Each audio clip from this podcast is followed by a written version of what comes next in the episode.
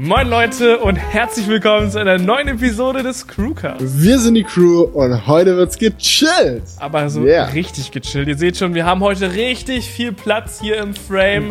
Wir Also- lehnen uns richtig schön zurück und es wird einfach entspannt. Wenn ihr das Video seht. Wenn nicht, ihr müsst euch das so vorstellen. Wir haben heute mal ein anderes Setting. Ja. Also wir sind kreativ geworden. Julian ist kreativ geworden. Ja, ich sagte jetzt, ich sagte einfach mal so zu Felix, wir müssen mal was anderes machen. Es geht so nicht weiter. Und ich mache jetzt mal was komplett anderes und du darfst nicht sagen, dass wir es nicht machen. ja. Ja. Und dann habe ich, hab ich einfach mal, die, bin diesen Bund mit dem Teufel eingegangen, habe gesagt, ist okay. Ja. Ja, und das haben wir jetzt davon. Ja. Nee. Rule of Thirds wird hier nicht eingehalten. Für Nee, alle. das ist die, wir haben die Rule of Thirds umgekehrt. wir brechen die Gesetze. Ja, immer nach vorne. Naja. Ja, haben mich gerade direkt schon verschluckt. Was ist das? Aber ja, das ist schon crazy. So früher haben wir Crewcast eigentlich jede Woche in einer neuen Location aufgenommen. So. Ja. Das ist, wir hatten noch nie so oft hintereinander die gleiche Location Weißt eigentlich. du, wir werden einfach älter. Wir haben uns so eingegroovt. ja, es, es, es wird Zeit, es wird Zeit, mal wieder da zurückzufinden und auch mal wieder eine verrückte Location rauszuholen. Diese Botanik, botanischer Gartenidee, die muss, muss Ja, vorangegangen das, das ist der Vorteil. Wir haben werden. jetzt so einen großen Frame, so viel Platz. Hier kann so viel Botanik untergebracht werden, als ich mir gerade gedacht habe, so, Ja. jetzt musst du noch die Botanik ausstatten. Da ging mein Herz auf. so viel Platz hier. Also Leute, wenn ihr heute die Folge nicht enjoyen könnt, ja, dann weiß Ja. ich auch nicht. Haben auch Kommentare beim letzten bekommen. Wir hatten ja, der letzte Crewcast war ja drei Stunden, der erste Crewcast, der über drei Stunden Alter. ging.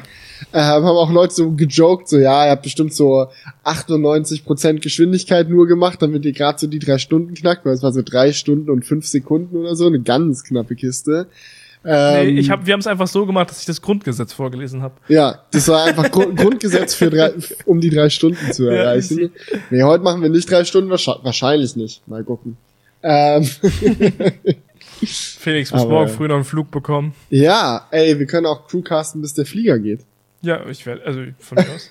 nee, ich glaube, so viel, so viel Recording haben wir nicht mehr auf der SSD. Aber ne, was ging die Woche bei dir so? Was, was ist los? Ja, ich habe ich hab eine gute Story im Gepäck. An sich äh, war das eine Woche im Studio hauptsächlich. Mhm. Wenn ich mal richtig zurückdenke. Ja. Ja. Ja.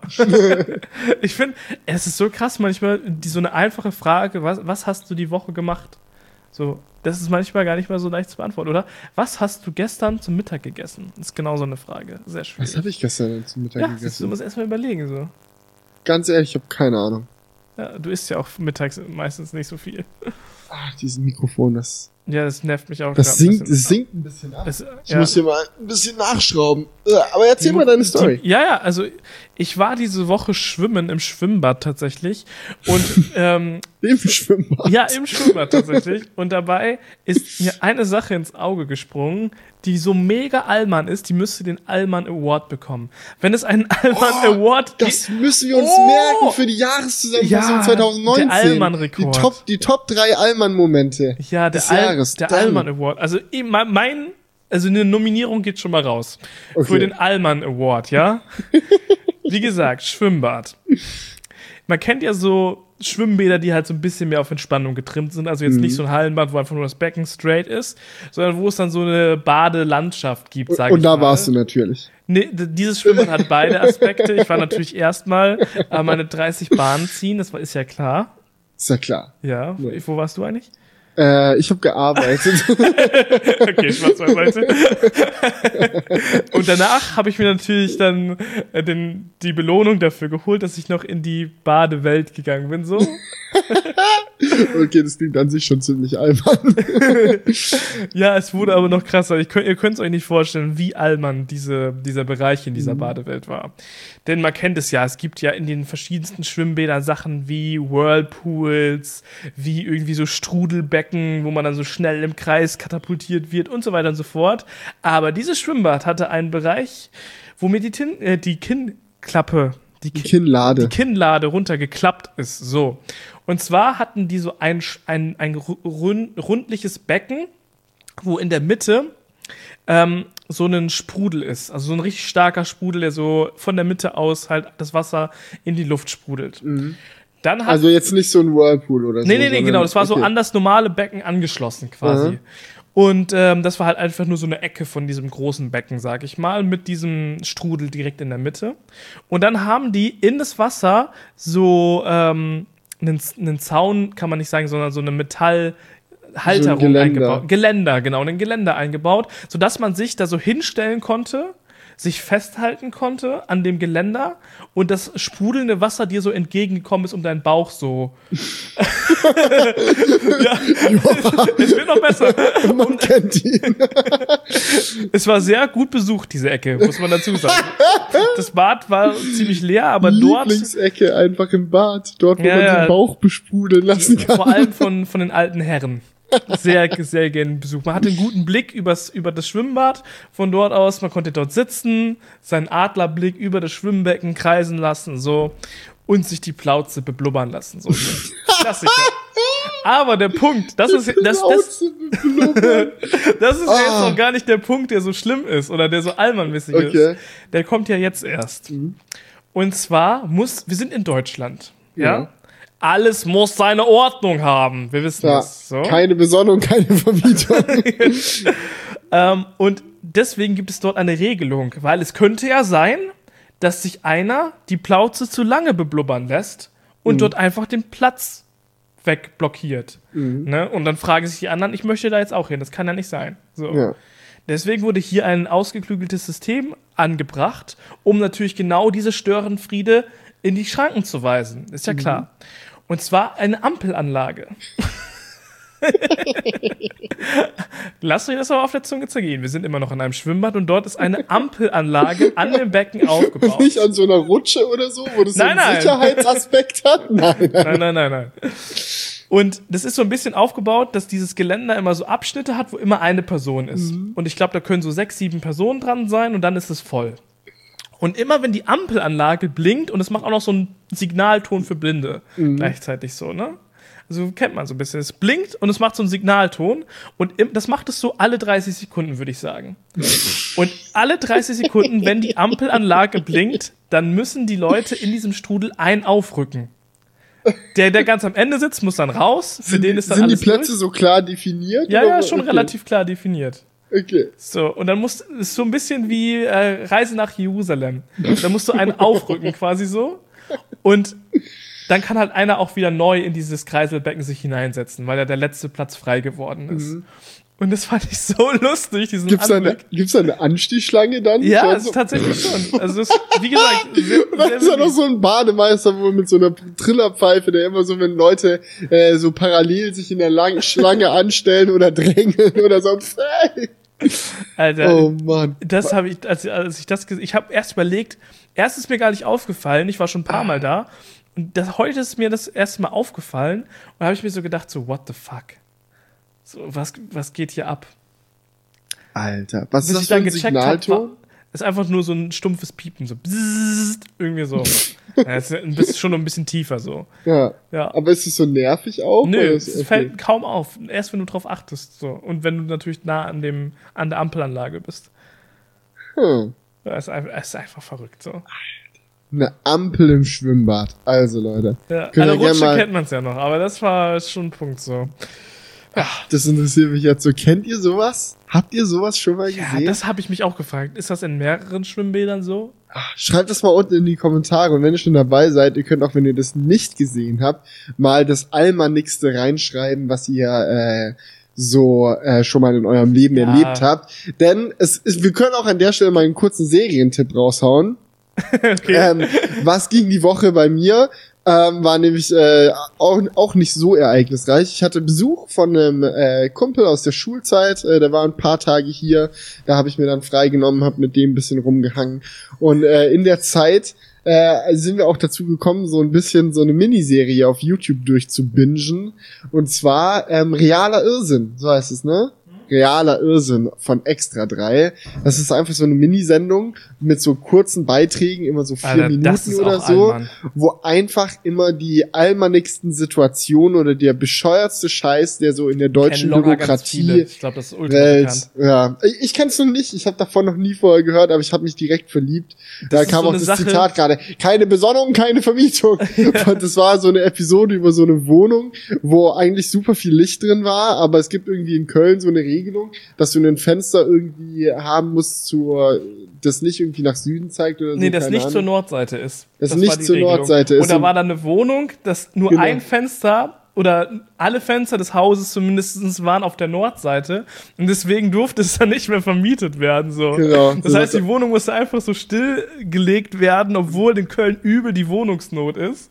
Also so, so, so absurde Fälle gibt's. Ja, aber das Gesetz sagt keine Besonderung, keine Vermietung. Und das Absurde war halt wirklich, dass man so gesehen hat, da ist mehr als genug Licht. Ja, so eine, so eine Kamera hat sogar so überbelichtet, so hinter ihm. Ja, das kann, und was auch krass war, also ja, die Regelung wäre so, wenn wir jetzt aus dem Balkon, den wir hier hätten, noch einen Erker machen würden, dann hätten wir ja äh, noch zwei andere Himmelsrichtungen als Fenster und dann dürften wir wieder vermieten. Es ist echt so Einfach unnormal. Gönnt, gönnt euch das mal, falls ihr das noch nicht kennt. Wahrscheinlich Okay. kennt ihr es schon. Aber, Aber was war denn dein Highlight davon? Ich glaube, das, Das einfach weil ich das- das, ich habe ich hab mich da zumindest am meisten belacht, weil ich das so geil fand, wie der Kommentator dann so gesagt hat, keine Besonnung, keine Vermietung. Ja, okay, das war so einfach lustig, so wie gesagt. er das erzählt hat, aber ich Nein. fand so, was ich richtig krass fand, war dieser Geysir in dem Kreisel, Ja! den sie bauen wollen. Irgendwie in Düsseldorf, Monheim oder so hieß das, ne? Genau, da wollten die dann in so einem Kreis, ist so ein, so ein Bonzenviertel, so, da sind die durch niedrige Steuersätze, haben die viele Reiche dort angesiedelt, so in dem Bereich. Und der, diesem, dieser Ortschaft geht es anscheinend so gut, dass sie auf so einem Kreisel so einen Geysir machen, der alle, ja, nee, das war sogar so zufällig. Zu so einer zufälligen Zeitpunkt fängt er einfach an zu explodieren und so Wasser zu spritzen. Also für die, die es nicht wussten, äh, Geysir ist halt quasi so eine Wasserfontäne. Ich wusste es auch erst seit letztem Jahr, wo ich dann in Island war. Da habe ich das okay. Wort kennengelernt. Nur falls da andere Leute auch da draußen sind, die so blöd sind wie ich. ja. Das müsst ihr euch wirklich vorstellen, wie so eine Wasserfontäne, die einfach random ausbricht. Ja, und es gab auch so eine, so, so eine Stadt, die das so in ihre Innenstadt eingebaut hat. So eine, Ja. Gazier, so in die Fußgängerzone. Dann hatten sie so gezeigt, wie so alte Omas da so vorbeilaufen und der Gazier auf einmal ausbringt und die so wie voller Ja, das, aber das Lustige bei dem Kreisverkehr ist, dass der Kreisverkehr halt in dem Moment, wo der Geysir ausbricht, unbenutzbar wird. Deswegen braucht der Kreisverkehr Ampeln, die dann auf Rot schalten, wenn der Geysir ausbricht, damit er gerade mal Ampelanlage, ausbrechen wie im Schwimmbad. Dann halten die Autos an, gucken dem Geysir beim Ausbrechen zu und wenn er dann fertig ist, dann dürfen die wieder weiterfahren. So komplett affiger Scheiß. So macht Ja. den Straßenverkehr schlechter und naja gut, vielleicht sieht es spektakulär aus. Also sehr empfehlenswert, realer ihr ich glaube, ich habe doch rausgefunden, was mein Favorit Okay, hau war noch mal einen raus. äh, das, wo diese Straße war, also ihr müsst euch so vorstellen, es ist einfach so eine Straße in so einem Vorort, irgendwie am Stadtrand, ganz normal, irgendwie ohne Mittellinie, Autos können trotzdem äh, in beide Richtungen fahren und auch Fahrrä Fahrradfahrer konnten da fahren. Und dann hat man sich bei der Stadt gedacht, hm, wir müssen irgendwie die Straße beruhigen, damit die Situation für die Fahrradfahrer besser wird. Und dann haben die solche Slalomblöcke auf die Straße gestellt, quasi solche fetten Betondinger, damit man mit dem Auto im Slalom drumrum fahren muss, um halt langsamer zu fahren. Das hatte dann aber den Effekt, dass die Leute immer übel schnell drumrum gefahren sind, damit sie halt dort nicht in Stau geraten, weil in dem Moment, wo du halt da drin steckst und dir kommt jemand anderes entgegen, kommst du halt nicht mehr aneinander vorbei. Und das hat dann halt die Situation erstmal schon mal verschlimmert. Und äh, was auch scheiße war, ist, dass die Fahrradfahrer halt auch im Slalom drumrum mussten. Und dann wurde es halt noch gefährlicher für Fahrradfahrer. Und dann hat sich die Stadt Ja. gedacht, ah, ist ja super clever, wir machen das jetzt so, wir machen jetzt hier nochmal so, wir machen das noch enger und noch so ein extra Fahrradweg nebendran. Haben sie dann gemacht und dann äh, war es aber so, dass die Autos beim äh, Slalomfahren immer über diesen Fahrradweg fahren mussten. Und dann haben sie gedacht, ah, das ist ja auch scheiße für die Fahrradfahrer, ist viel zu gefährlich. Und dann haben die einfach diesen Fahrradweg mit so Sperrtafeln wieder zugemacht. Das heißt, der ursprüngliche Sinn war, wir schützen die Fahrradfahrer. Im Endeffekt war es dann so, dass man einen Slalomweg eingebaut hat und die Hälfte der Straße gesperrt, weil sie zu unsicher für Fahrradfahrer ist. Also für alle wurde die Situation nur schlechter. Ja, es ist so, es ist das ist so. Ich, das gibt's, ganz ehrlich, das gibt's so locker auch in anderen Ländern, aber es ist so, so ein Allmann-Kult einfach. Genauso wie Bonushefte beim Zahnarzt. So. Ja, ja. Das ist auch eine, noch eine andere Sache. Hattest du mal so eine Maßnahme irgendwie bei dir in der Wohngegend, wo du dir gedacht hast, was soll das? Ah, in, bei mir in der Wohngegend? Nee. Ja, weil es gibt auch sowas äh, bei äh, uns in Böblingen, wo ich Ja. herkomme. Da hatten wir so eine äh, Straße, ähm, halt eine normale Kreuzung. Man hat halt so eine Hauptstraße und eine Straße, die halt dann daran anschließt, wo man dann halt draus Mhm. abbiegen kann. Und äh, da war dann halt auch ein Gehweg, der halt um die Kurve ging da. Und die meisten Autofahrer haben halt einfach, weil sie keinen Bock hatten, äh, sind die sind dann einfach immer über den Gehweg gefahren, weil halt quasi die Optimallinie über den Gehweg verläuft. So, das Okay, kann, ja. kannst du sicherlich relaten. Ja. und dann hat die Stadt gesagt, so geht es nicht weiter. Und dann haben die da so ein, Ba- so ein Pfosten hingemacht, genau an die Ecke. ja. Und es ist dann in den Monaten, nachdem der Pfosten installiert wurde, regelmäßig vorgekommen, dass halt Autos über den Pfosten drüber gefahren sind. Und es war dann wirklich ein häufiger Anblick nach der Installation des Pfostens, dass dann Autos auf dem Pfosten hängen geblieben sind. Weil das war nicht irgendwie so ein Plastikpinökel oder so, sondern so ein richtig fettes Metallschild. Und wenn da dann halt ein Auto drüber fährt, dann bleibt es halt auch darauf stecken. Dann kann es nicht mehr vorwärts und rückwärts. Dann hängt es auf diesem Ach Straßenschild fest. Scheiße. Ja, und es war, also sind wirklich viele Autos kaputt gegangen und dieses Schild wurde immer und immer und immer wieder aufgestellt, aber Oh, mittlerweile dumm. fährt jeder drum rum. Und das hat schon Sinn gemacht, weil es war wirklich gefährlich für Fußgänger, aber die Eingewöhnungszeit war schmerzhaft. Ja, die hätten ja zumindest irgendwie so. Es gibt doch diese Plastikdinger, die man so hinstellen Ja, ja. kann. Das wäre wär auch, hätte auch funktioniert so. Ja, Und das Auto ist halt direkt kött. ja das ist halt schau. Wenn es halt Ja. keine vernünftige äh, Unterbodenverkleidung hat, Ja. kannst du dir da das ein oder andere Auspuffrohr Ja, aber da fällt rausreißen. mir auch eine Sache ein. Bei uns in Ostfriesland gibt's, es gibt ja so, so den Trend bei Dörfern, dass man so eine Umgehungsstraße baut. Mhm. Ne? Das ist ja so der Trend schlechthin. Und in Ostfriesland gab es auch ein Dorf, ich glaube, das heißt Bensasil war das, wo das war. Und die wollten auch eine Umgehungsstraße bauen und das so direkt am, am Meer. Und dann haben die die äh, Umgehungsstraße gebaut, alles fertig. Mhm. Und danach ist dann jemandem eingefallen, oh shit, das ist Vogelschutzgebiet. Oh nein. Und dann durften Nein. sie diese ähm, Straße nicht eröffnen. Das heißt, um Nein. dieses Dorf ist jetzt eine fertig gebaute Landstraße, die einfach nicht benutzt wird. Uff. Aber du kannst da locker irgendwie Inlineskaten oder so, ne? Das weiß ich jetzt nicht. Also das, dafür wär's dann halt wieder dope. So eine frisch asphaltierte Strecke, so noch nicht von ja, oder so Autos. zum Longboarden wäre auch dumm. Ja. ja, aber auch so richtig dumm, so, oh. ja, ja, Ja. Gut. ja, ja. Also, dann, kleiner Allmann-Ausflug. So, was ist sonst noch die Woche passiert? Irgendwas? Nichts mehr, ansonsten. Nö. nö. An, ansonsten Kann ja auch nicht jede Woche immer. High, High Society hier sein. Ja, nächste Woche geht's wieder ab. Also ich, wie gesagt, ich fliege ja morgen früh direkt äh, los. Für mich geht's nach Schweden. Ja. Äh, ich besuche da einen Kumpel, der da in Göteborg studiert. Also ich mache quasi Julian nach. Mhm. Julian hatte so den tollen Irland-Ausflug mit so, Studienkollegen. so geht's da dachte weiter. ich mir, fuck, das ist 1-0 für Julian, ich muss auch. Und jetzt gehe ich nach Göteborg. Ich wünsche dir eine schöne Zeit. Ich glaube, das ist richtig cool da. ja, ich bin, mal- ich bin mal gespannt. Ich glaube, ich war schon mal in Göteborg. Äh, aber ich kann mich nicht mehr dran erinnern. Ich glaube, ich, war da ja letztes relativ jung. da. Ja? Ja, ich war mit ja, Ah, meinem ja, Bruder genau. da, als wir diesen Campingtrip im TT gemacht haben. Classy. Classy. Man, Man kennt ihn. nee, da waren wir auch einen Tag in Göteborg. Ah, das war diese Stadt. Weißt du noch, da habe ich sogar einen Vlog mit meinem War Bruder das der, gemacht. da, wo der Besoffene war? Genau, das war der, wo dieser Ah. Besoffene war. Im Vlog. der den Vlog einfach gecrashed hat. Ja, ja, also genau. Leute, sucht euch mal das Video raus oder wir können es ja mal, in, wenn ich es nicht vergesse, den Link in die Beschreibungsbox reinmachen. Ich glaube, du wirst da Spaß haben, weil es Ist ist, eine sehr interessante Stadt. Es ist eine sehr Ja. interessante Stadt. So auch, auch richtig viele verschiedene Menschen, die da wohnen. Das ist uns damals so aufgefallen, als wir da waren. Wir waren jetzt ja nicht so ultra lang da, sondern nur so einen Nachmittag, aber Ja, ich bin Kannst mal du auf gespannt. jeden Fall ich bin berichten, wie es gespannt. Ich bin, ich bin Ja. auf jeden Fall hyped. Ja. Ansonsten, diese Woche, es waren, wenn ich hier so auf meine Themenliste schaue, eine Menge Sachen los, die jetzt nicht so mega krass waren, aber es läppert sich halt alles. Weil Ja. viel, es sind viele kleine Dinge passiert. Eine kleine Sache, über die wir zum Beispiel mal gerade noch kurz quatschen können. iFixit wurde gezwungen, den Galaxy Fold Teardown runterzunehmen. ja, das war sogar Ja. so, dass der, wir haben im letzten Crewcast noch drüber gesprochen. Genau. Und als der Crewcast dann online ging, war es schon gelöscht. Und Genau, das Ding ist so, wir haben es ja schon ein paar Mal erzählt, wir nehmen Crewcast meistens so Donnerstag, Freitag rum auf, damit er halt noch hochladen und verarbeiten Genau, kann. Damit der halt auch in So. 4K hochgeladen Nee, werden jetzt mal ohne Spaß. So, wenn du so eine zwei Stunden 4K-Datei bei YouTube hochlädst, dann dauert es ohne Spaß 24 Stunden, Ja, bis die war- auch nur in Full HD verfügbar ist. Es ist halt Also- so lustig, das so zu sagen, weil wir Ja. es unbedingt in 4K hochladen wollen. Nee, ja, das Ja. Ding ist, es, es dauert halt nicht nur so lang bis Full HD, sondern äh, bis 4K, sondern es dauert auch so lang bis Full HD. Ja. Gut, du könntest halt von Anfang an in Full HD hochladen, dann ist nee, damit fangen wir nicht an.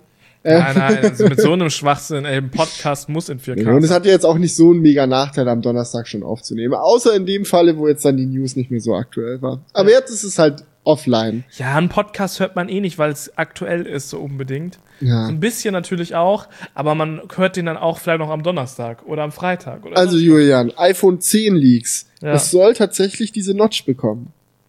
Nein, Quatsch. Äh, Was für eine Notch. kein, keine Ahnung, scheinbar sollen Displayränder jetzt dünner werden. Oh. Können wir mal nachher noch drüber quatschen. Hm. Nee, aber jetzt erstmal iFixit. Was passiert? Ähm, iFixit bekommt natürlich kein Pressegerät von Samsung, sondern sie haben sich das von irgendjemand abgezogen.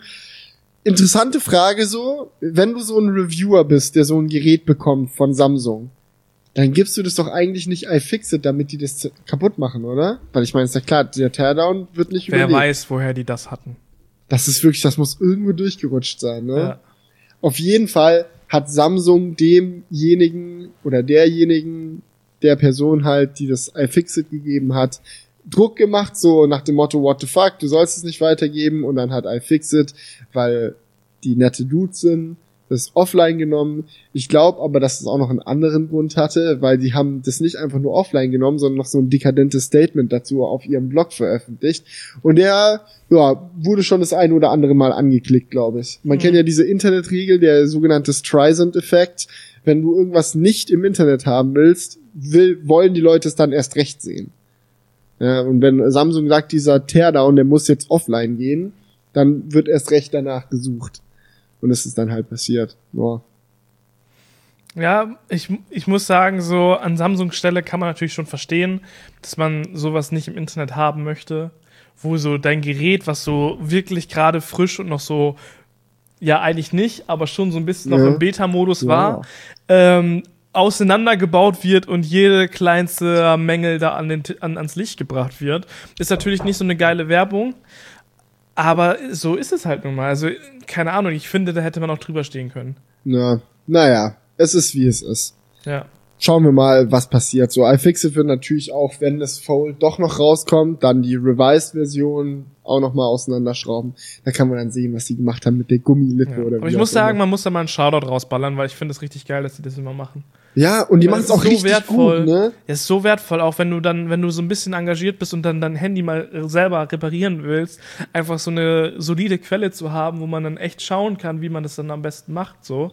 Ja. Das ist schon echt sehr viel wert. Ja, und es ist auch einfach super spannend zu erfahren, immer wie die Dinger aufgebaut sind. Nicht, nicht mal unbedingt nur, wenn du es reparieren willst, sondern einfach aus dem grundsätzlichen Interesse daran, wie Technik überhaupt funktioniert und auch mal um solche Aussagen zu überprüfen, wie Apple sagt, wir nehmen den Klinkenstecker raus, weil verbraucht zu viel Platz, wir wollen einen größeren Akku. Ja. Solche Sachen kannst du viel besser nachvollziehen, wie viel daran dran ist, wenn du dir halt auch solche Teardowns anschauen kannst. Ja, oder wenn du mal spannend. die Vorgängerversion guckst und dann guck, auch auch einfach mal die anschaust, wie viel Platz nimmt denn ein Klinkenstecker überhaupt weg im Gehäuse Ja. so. Das ist ja auch immer schon eine spannende Sache. So. Ja, Props gehen übrigens auch mal an dieser Stelle, wenn mir das jetzt gerade einfällt, raus an äh, Jerry Rick Everything. Der hat einen unglaublich coolen Teardown vom äh, Huawei P30 Pro gemacht, Ja. weil das hat ja ein sehr abgefahrenes Kamerasystem und iFixit hat halt den Sensor abgestraubt und fertig aus, aber Jerry Rick Everything ist dann nochmal einen Schritt weiter gegangen und hat diese Periskopkamera in alle ihre Einzelteile zerlegt. Das kann man nur machen, wenn man sie gleichzeitig auch kaputt macht. Das heißt, er hat sie quasi geopfert für das Video. Aber es war sehr spannend zu sehen. Weil es sieht halt wirklich genauso aus wie in diesen 3D-Renderings, die Huawei bereitstellt. Krass, ja. Aber halt in echt. Weil so Renderings, da denkst du immer so, ja, das sieht jetzt hier im Rendering so geil aus, aber das ist, ist halt wirklich genauso. Ja, also war, war, war sehr schön. Was auch Öfters mal Sachen auseinandernehmen. ja, was man vielleicht auch mal auseinandernehmen kann, ist äh, das iPhone 11 beziehungsweise die aktuellen Gerüchte. Das würde ich sehr gerne auseinandernehmen. So, wir haben diese Woche nur Big Macs, nee, nicht mal Big Macs, Nicht Burger mal Big aus, Macs. auseinandergenommen. Ja, okay. Ich, ich mache schon die nächste Überleitung. Okay. Nee, nee, iPhone 11 haben sich auch ein paar in den Kommentaren immer wieder gewünscht, dass wir mal drüber quatschen. Ne? Ich glaube, wir haben schon mal drüber gequatscht, so über die Triple Cam Ja, und das so ganz ganze grob, Ding. Ne? Vor allem, was halt die dritte Kamera machen soll, haben wir gleich drüber gequatscht. Ja, das weiß man immer noch nicht. So, Ja. ich glaube, wir sind uns alle einig, dass wir lieber einen Weitwinkel als einen Time-of-Flight-Sensor haben wollen. Aber schauen Ja. wir mal. Ähm, das Spannende ist, es sind jetzt neue Infos geleakt worden, die so detailliert sind, dass es möglich war, äh, neue Renderings zu erstellen, wie das iPhone 11 jetzt aussehen soll.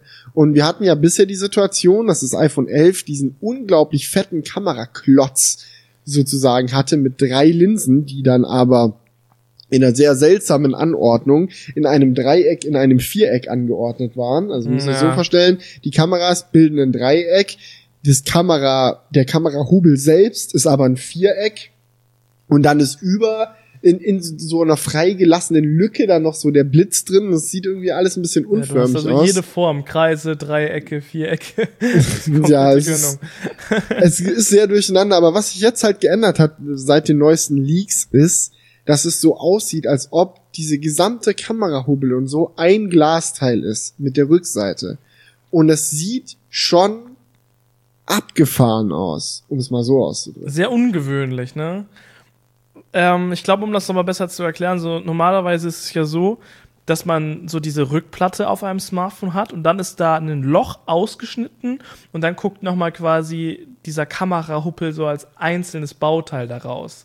Ja. Und das, was du jetzt gerade meintest, ist quasi so, dass wirklich alles eins ist und nur noch die Linse ein einzelnes Teil ist quasi. Ja, das Ding ist, so, man kennt es ja von so Handys, die keinen Kamerahubbel haben, Mhm. dass das Glasteil dann durchgeht und dann irgendwann die Linse kommt. Ja. Aber das ist halt so ein Hybrid, weil das hat scheinbar einen Kamerahubbel, aber der Kamerahubbel ist dasselbe Glasteil Genau. wie die Rückseite.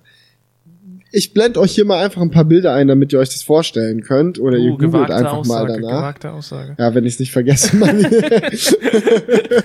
Ansonsten äh, einfach mal irgendwie danach googeln, so, die gehen gerade voll rum. OnLeaks hat die äh, getwittert und so weiter und so fort.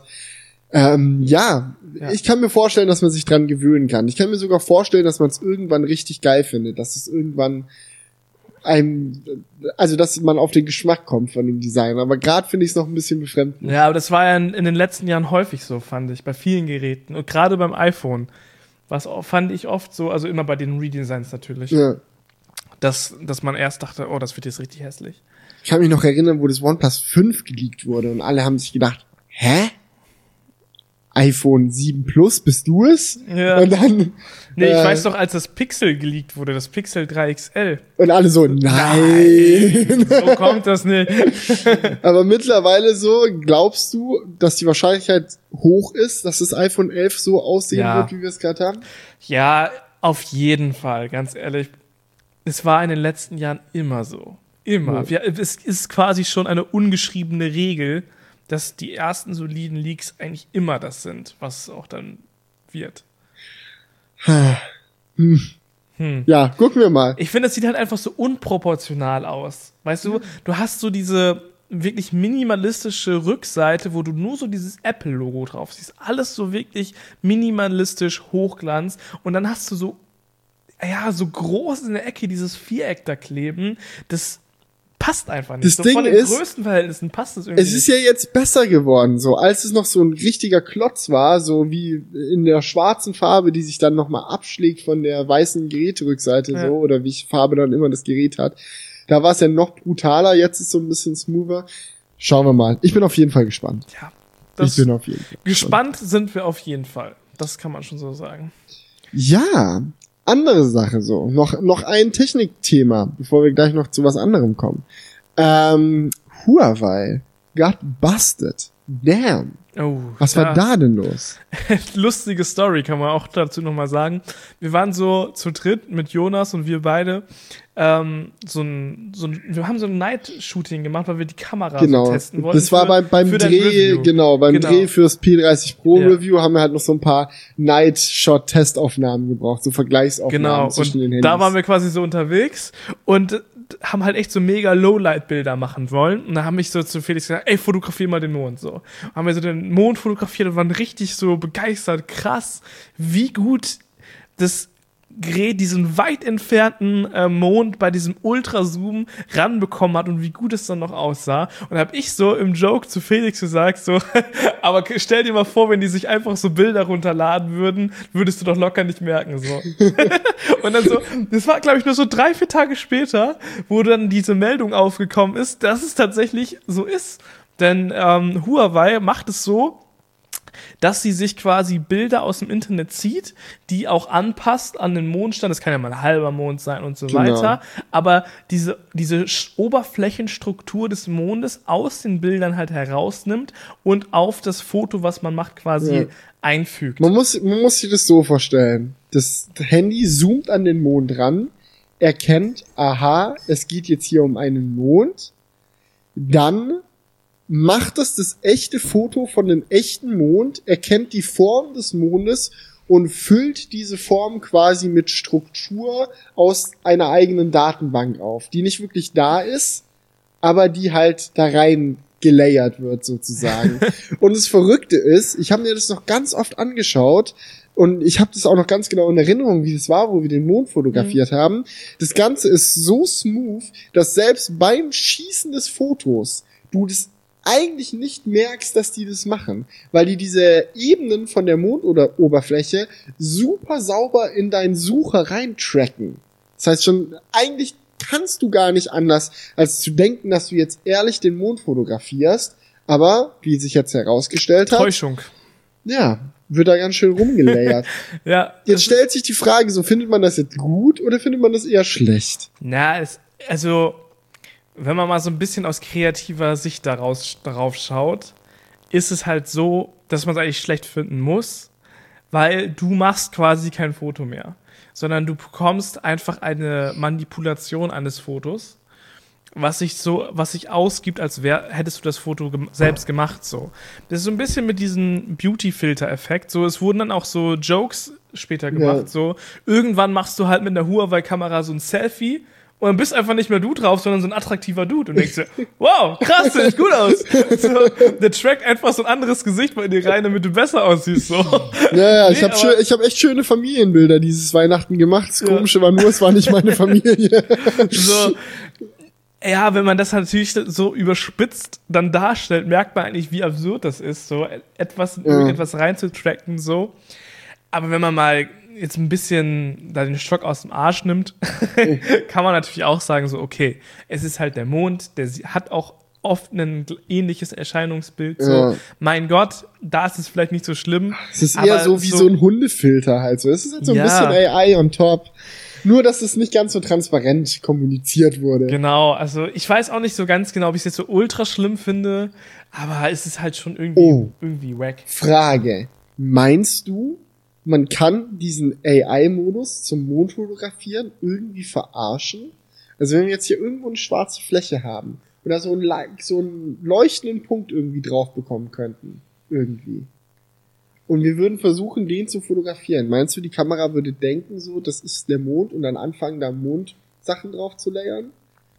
Das Oh, mal das, wär- spannend, das wäre mega spannend. Ja, ich glaube, es muss, es reicht nicht, wenn wir irgendwie äh, ein weißes Blatt Papier oder so ein. Nee, ich glaube, das muss leuchten. Es muss schon eigene. Wenn du, wenn du quasi eine haben. Taschenlampe vor eine schwarze Fläche hältst. Ja, Vielleicht. genau. Vielleicht dann.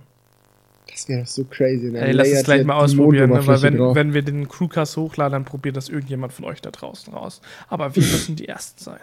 Genau. Fantastisch. Ja. Ey. Das ist ja mega spannend.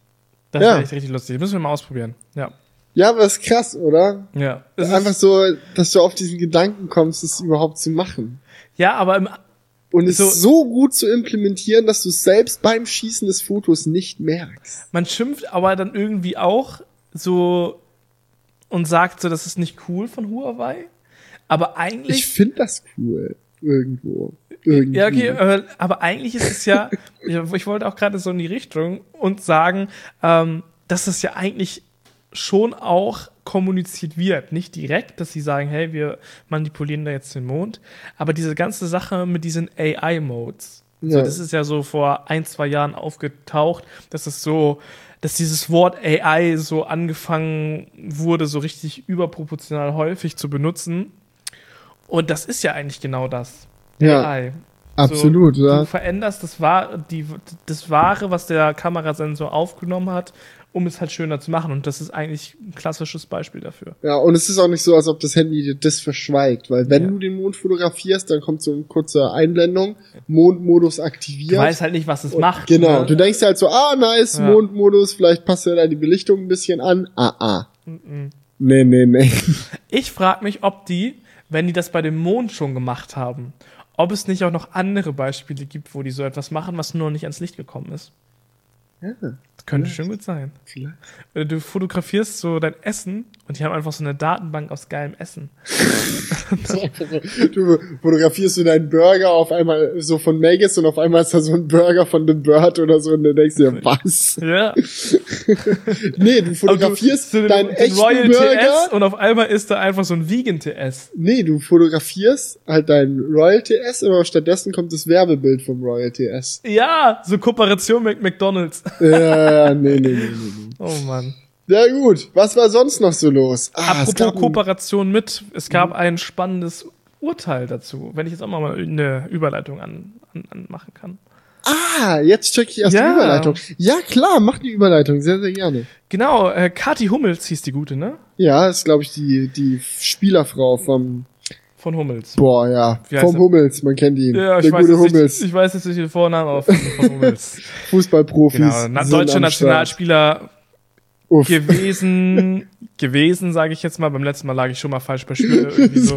ich google das lieber mal. Ja, ja, mach das mal. Äh, Das geht sonst voll in die Hose. Auf jeden Fall, Kati Hummels, Influencer am Start. Ähm, Mats Hummels heißt der gute. Mats Hummels, ja, jetzt wo du sagst, natürlich. Ja. Mats Hummels, wer Weil- kennt die nicht? So. äh, auf jeden Fall ähm, hat sie ein Gerichtsverfahren gehabt. Und zwar ging es dabei um diese Thematik Werbung markieren oder nicht markieren, selbst wenn man nicht bezahlt wurde. Ihr kennt diese Praxis auf Instagram.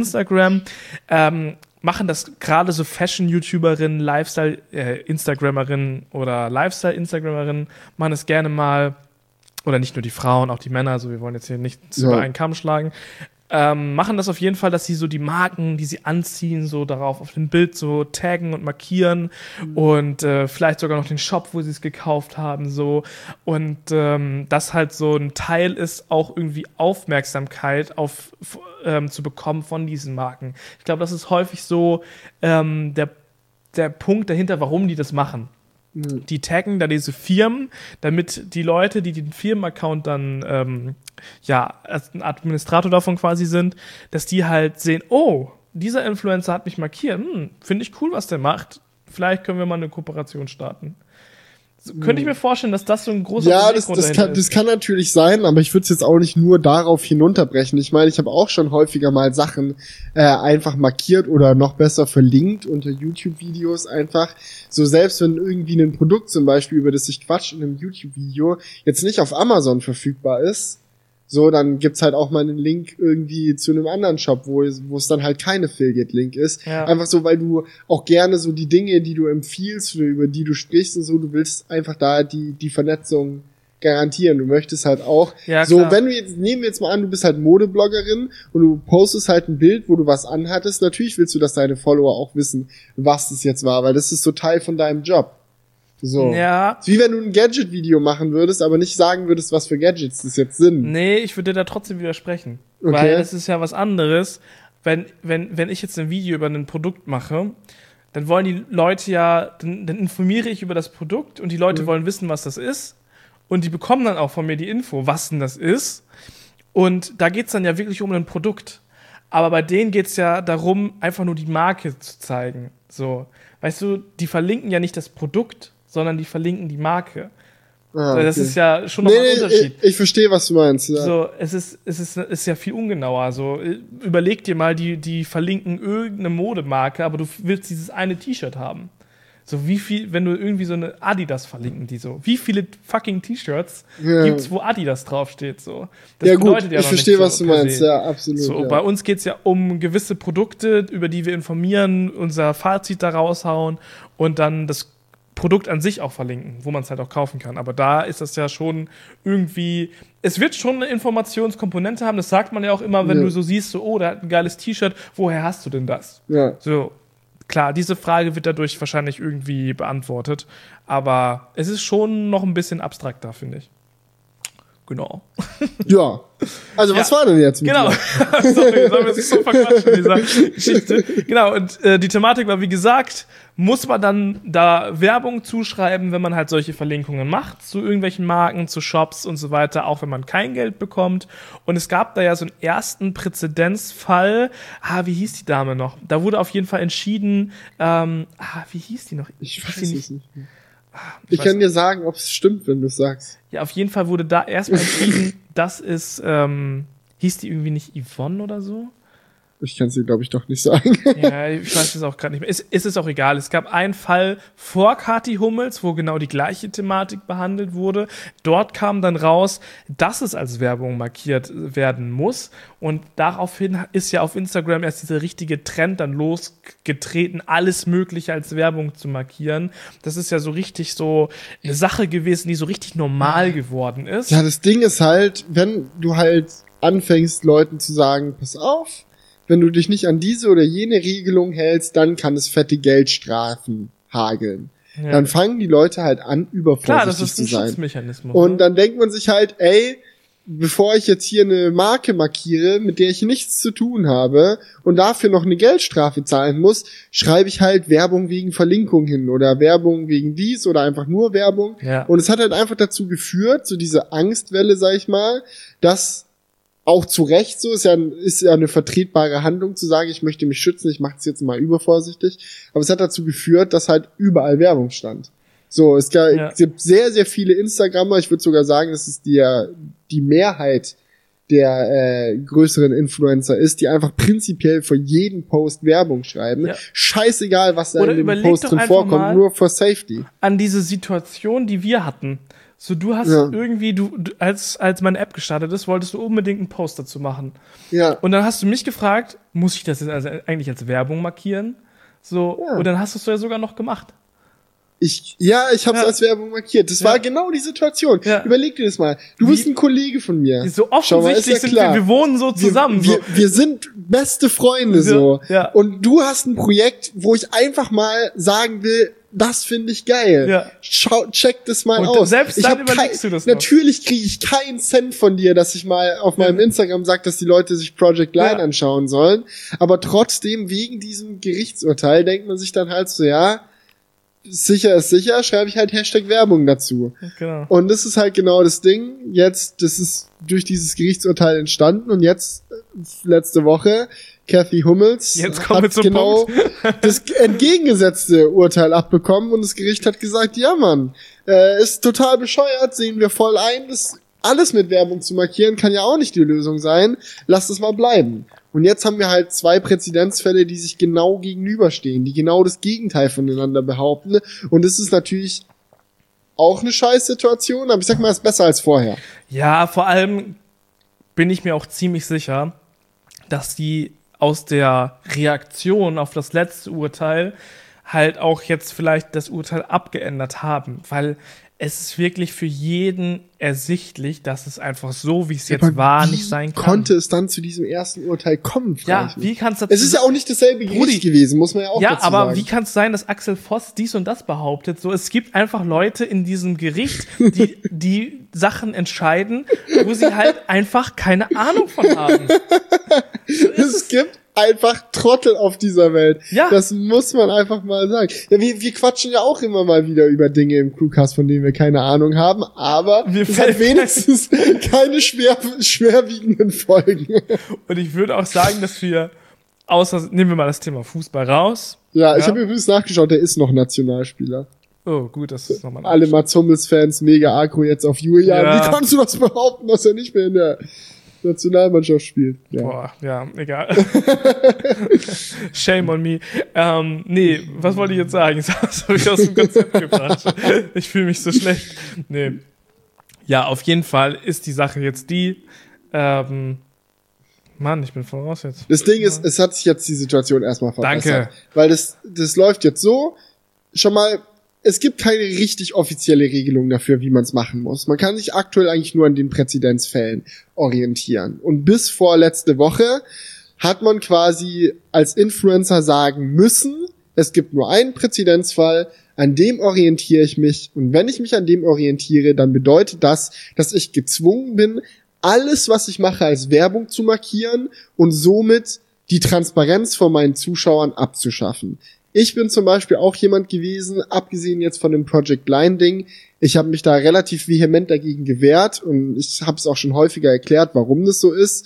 Ich bin so ein Typ, mir ist das Allerwichtigste Transparenz. Ja. Und solange es keine super feste Regelung gibt, habe ich gesagt, ich gehe lieber das Risiko ein, dass ich Stress bekomme, als dass ich vor meinen tausenden Zuschauern für Verwirrung sorge, weil es mir wichtiger ist, dass die Zuschauer wissen, wann etwas bezahlte Werbung ist und wann nicht und ich nicht einfach aus Angst angezeigt zu werden überall Werbung hinschreibe, weil Ja. ich finde nicht, dass dadurch gewonnen ist. Ich möchte transparent sein, wenn ich Werbung mache, was ich hin und wieder mache und da sagen wir immer, es wurde unterstützt, es wurde gesponsert, dieses da Es wird oder immer jenes. eingeblendet. Man wird es immer mitbekommen. Es gibt da keine Ja. versteckten Zwischensätze oder so.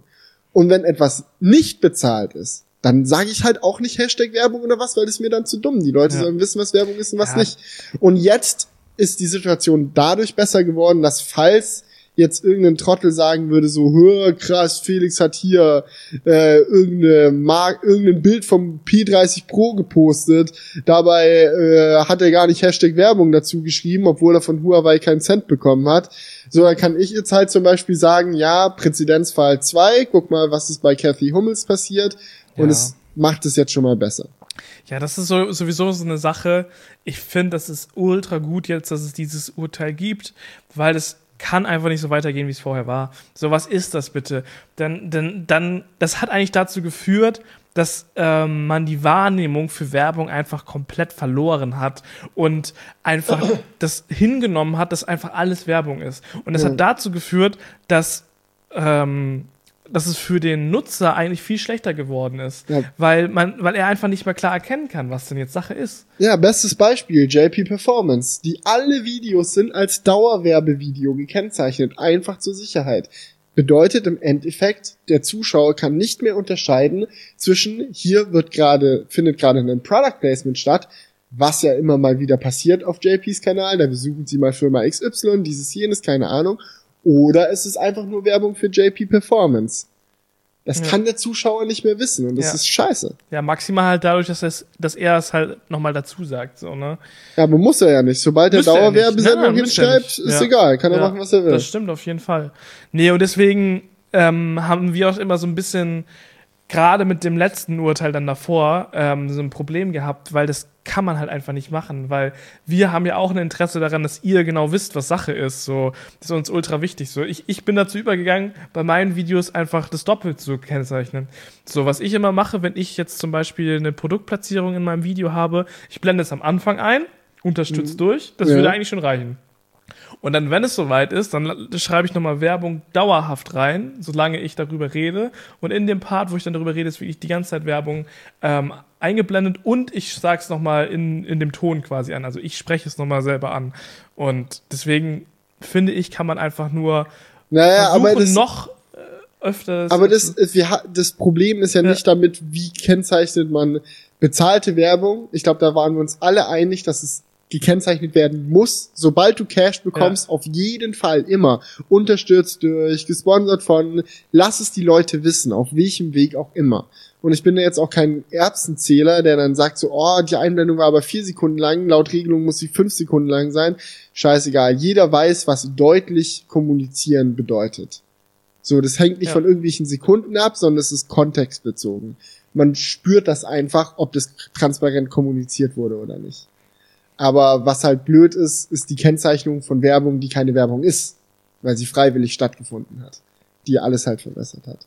Aber gut, da geht's ja. jetzt bergauf zum Glück. Schauen wir mal. Und vielleicht bekommen wir irgendwann auch mal noch eine finale, echte, vernünftige Regelung, offizielles Gesetz, das im Internet bestimmt, wie sowas zu funktionieren hat. ja. Man kann ja mal vielleicht, träumen. Hoffentlich, vielleicht bekommen wir es auch, vielleicht ist es besser, wenn wir es nicht bekommen. Ja? Es kann ja eigentlich nur scheiße werden, wenn da noch mal irgendjemand ein Gesetz machen will. Ach, dann wird's sowas. wenigstens eindeutig. ja, glaubst du jetzt? Ja, so und dann kommt so eine, ah, nein. eindeutig geklärt ist. ist ganz eindeutig geklärt, ja. Eindeutig geklärt wurde auch in einem anderen Gerichtsurteil übrigens, dass man jetzt legal Drohnen abknallen kann, wenn man will. Ja, auch ein Präzedenzfall. Wir, das ist eigentlich, eigentlich ist es sehr, sehr ähnlich wie die Story, die du erzählt hast schon mal im Crewcast. Und Felix hat schon mal erzählt, dass er mit der Mavic 2 unterwegs war in Sachsen und dort fast abgeschossen wurde. Und ja. das ist jemandem tatsächlich gelungen in Sachsen. Also hat jemand mit einem Luftgewehr. Vielleicht ähm, war es auch derselbe Typ. Vielleicht war es derselbe Typ. Das haben wir auch schon gemunkelt. So. er hat auf jeden Fall mit einem Luftgewehr eine Drohne aus der Luft abgeschossen, weil sie seinem Grundstück sehr nahe gekommen ist. Man weiß nicht genau, wo die Drohne jetzt genau war. Auf jeden Fall hat er sich ähm, aufgenommen gefühlt, seine Privatsphäre eingeschränkt oder missbraucht gefühlt, keine Ahnung. Die Drohne ist auf jeden Fall für ihn in seinen Bereich eingedrungen, hat ihn gefilmt und ähm, daraufhin hat er ihn halt abgeschossen. Im Nachhinein hat dann derjenige, der die Drohne geflogen hat, natürlich Anzeige erstattet, so, Digga, du hast meine Drohne abgeschossen, so, ja, klar. Sachbeschädigung war, glaube ich, die genau, offizielle Sachbeschädigung Anzeige. und er meinte halt auch, dass er jetzt den nicht aufgenommen hat, aber für ihn, derjenige, der ihn abgeschossen hat, dachte das halt. Und ja, das hat äh, laut dem Gericht äh, war das verhältnismäßig. Ja. Die Handlung, das abzuschießen. Das ist nämlich der spannende Punkt dabei. Sobald etwas verhältnismäßig ist für das Gericht, ist es halt okay. Und ja, dementsprechend haben wir jetzt einen Präzedenzfall, dass es durchaus okay sein kann, eine Drohne abzuballern, wenn sie über deinem Grundstück fliegt. Ja, im Endeffekt so, was kann man dazu sagen? Ich finde es jetzt weder gut noch schlecht, so ich kann beide Seiten verstehen. So als jemand, der selber gerne Drohne fliegt, finde ich es natürlich nervig, wenn jemand anfängt, auf deine Drohne zu ballern. So, aber auf der anderen Seite, wenn du dich mal in die Lage von jemandem äh, reinversetzt, der einfach nicht technikaffin ist, der das alles nicht versteht, der überhaupt nicht auf den Gedanken kommt, dass jemand vielleicht mit einer Drohne nur zum Spaß rumfliegt, so, und der hat, der hat dann halt vielleicht wirklich Angst. Und dann knallt er das Ding halt ab. Und dann sind halt 1000 Euro futsch. Mein Gott. Man muss da irgendwie, keine Ahnung. Also ich kann da, ich kann da beide Seiten sehen und im Endeffekt fliegt man halt Drohne, wo keine Leute wohnen. Im besten Fall. Ja. Ah, keine Ahnung. Ich weiß nicht, ob ich das cool finde, so. Ich meine. Nee, cool finde ich das nicht. Ich kann das nur nachvollziehen. So, weil das ist, es ist doch generell bei uns im Land nicht so, dass Gewalt irgendwelche, irgendwas löst. Das ist doch eine Form von Gewalt, so einfach irgendwas abzuschießen, so. Das ist so wild, wilder Westenmäßig, finde ich, so ein bisschen. so, so, wie in den USA, wo du einfach so jemanden abknallen kannst, wenn er auf dein Grundstück kommt. Ich würde dir da auch prinzipiell recht geben, aber das Problem ist, du weißt halt nie, wo der Drohnenpilot ist. Ja. Wenn du die Drohne siehst, du bist machtlos eigentlich. Das stimmt schon. Und man muss auch sagen, wer hat schon ein Luftgewehr bei sich zu Hause? Das ist ja in Deutschland Gott sei Dank so, dass das kaum jemand hat. Ja, so. du. Also, ich habe schon Bauern kennengelernt, die hatten noch viel mehr als nur Luftgewehre zu Hause. Das ja. auf dem La also zumindest ich will jetzt nicht wieder das Land verallgemeinern, sonst bringe ich, also sonst, ja, ja, der, der Typ, der versucht hat, meine Drohne abzuschießen, der hat es ja zum Glück nicht hinbekommen, weil ja. er zu inkompetent war scheinbar. Oder ich bin zu flott geflogen, man weiß Oder du warst genau. zu kompetent einfach. nee, aber ich will auch nicht wieder das Land verallgemeinern, sonst kommen wieder die Leute in den Kommentaren, die in äh, anderen Stellen in Deutschland auf dem Land wohnen, aber die Länder, ländlichen Gegenden, die ich persönlich in Deutschland kennengelernt habe, in denen ist es häufiger mal vorgekommen, dass auch schussbereite Waffen, die keine Luftgewehre waren, sondern im illegalen Bereich, dass die da auch gut in hohen Stückzahlen in irgendwelchen Scheunen gelagert werden, die noch irgendwie aus dem Weltkrieg oder so kommen. Ja. Okay, habe ich noch nie jemanden kennengelernt. Ich kenne ein paar Leute, kann ich, dich, kann ich dir mal vorstellen, okay. wenn du möchtest. Kein, kein Name-Dropping an dieser Stelle, aber sind durchaus lustige Kauze, um es mal so zu sagen. Okay. Die sind meistens auch sehr stolz auf diese Sammlung. Okay, nee. muss sagen, ich glaube, ich kenne niemanden, der eine Waffe, irgendwie eine Waffe hat. Ja, okay. Oder ich weiß zumindest nicht. du weißt es nicht. Die haben so ein dunkles Geheimnis eines Tages. Ja. So musst du einfach rumfragen. Fragst einfach mal so deine Oma. Oder du so, machst einfach so, du fliegst jetzt einfach mit Oma. der Drohne ein bisschen durch die Gegend und du ja. wartest einfach, bis abgeknallt wirst, dann weißt du ja, wo das ist. Nein, nein, du fragst mal deine Oma, ey Oma, kennst du irgendjemanden, der eine Waffe hätte, so rein theoretisch? Und dann lass die mal ihre Freundin fragen, die fragt ihre Freundin, die Freundin Mhm. von der Freundin und der ihr Mann, der hat dann Schuppen Und der voller jemand ist Gewehre. Polizist und dann. Ciao. nee. Aber tatsächlich, ja. Ja, ich kann es mir schon vorstellen, natürlich, da wird immer eine Dunkelziffer unterwegs sein. Aber man Ja, muss, ich glaube, man kann trotzdem getrost sagen, dass in Deutschland das Kursieren von Waffen schon eher eine Seltenheit ist. Ja, Kann Ich man, glaube ich, sagen. Ich hoffe. Ey, wenn wir gerade so schön beim Thema Instagram waren, es geht noch weiter. Beim Thema Waffen. naja, Waffen und Instagram. Instagram ist ja auch eine Waffe gegen äh, die mentale Gesundheit. Boah. Kann man das so sagen? Man weiß es nicht genau. Aber es wurde ja schon Also ich muss sagen, es war mit einer deiner besten Überleitungen. Also ja, kann man auf jeden Fall so sagen. Nein, ich, ich, ich glaube, wir sind uns alle einig darin, dass wir Instagram lieben, aber auch Instagram hassen. Ähm, und es ist ja ein allgemein verbreitetes Phänomen, dass Instagram so ein bisschen depressiv machen kann. Muss man so zu sagen. Weil auf Instagram, was konsumiert man da im Regelfall? Natürlich gibt's immer mal wieder nette Bilder von seinen Freunden und so weiter und so fort. Aber ich kenne nicht eine Person, die in ihrem Instagram-Feed nicht auch irgendwie einfach krassen Leuten folgt, so wo irgendwie die ganze Zeit heftiger Shit passiert. Keine Ahnung. Ich folge so vielen Leuten, die irgendwelche krassen Autos fahren, weil das ein Thema ist, was mich irgendwie interessiert und das ich Hm. irgendwie spannend finde und geil finde. Oder man folgt irgendwelchen Travel-Bloggern, die immer schöne Bilder vom Strand posten oder so. Oder Ja, irgendwelchen. Insta-Models, die eine Ja. Top-Figur haben oder Das so. alles so. Und man sieht das immer und immer wieder und man vergleicht sich damit und es ist natürlich ein unrealistisches Bild, was dort einem vorgehalten wird und dann macht es, kann es schon mal depressiv machen. Dann Genau. sieht man auch so, yo, Alter, wie viele Likes haben die und uff, wie wenig Likes habe ich. Und in dieser Generation, wo sich sehr viel über Likes und den Instagram-Lifestyle Ja, definiert, schon wie so eine digitale Währung fast geworden. naja, auf jeden Fall. Wie vielleicht, äh, ey, man kann damit im Club bezahlen, tatsächlich sogar. Ja, Manchmal. oder oder manchmal gehört. auch nicht. Manchmal, Ich mein, manchmal reicht es nur für den Eintritt, aber den Ike muss man dann selber ja, zahlen. ich meine, eigentlich, es wollen ja eigentlich alle, aber manche Clubbesitzer haben das halt auch nicht ja, das, das wollen alle, die, die wollen das doch auch, nur die Clubbesitzer halt nicht. Die- die- ja. Nee. Worauf ich hinaus will, ist, es gab jetzt so eine Facebook-Conference letzte Woche, die F8, und da wurden ein paar Sachen äh, vorgestellt. Sehr lustig fand ich, wie Mark sich auf die Bühne gestellt hat und erklärt hat, dass Facebook ab jetzt eine Privacy Company werden will. Es war, Ah, ein, ja. es war sehr humorvoll. Hat, hat viel Spaß gemacht, sich das anzuschauen.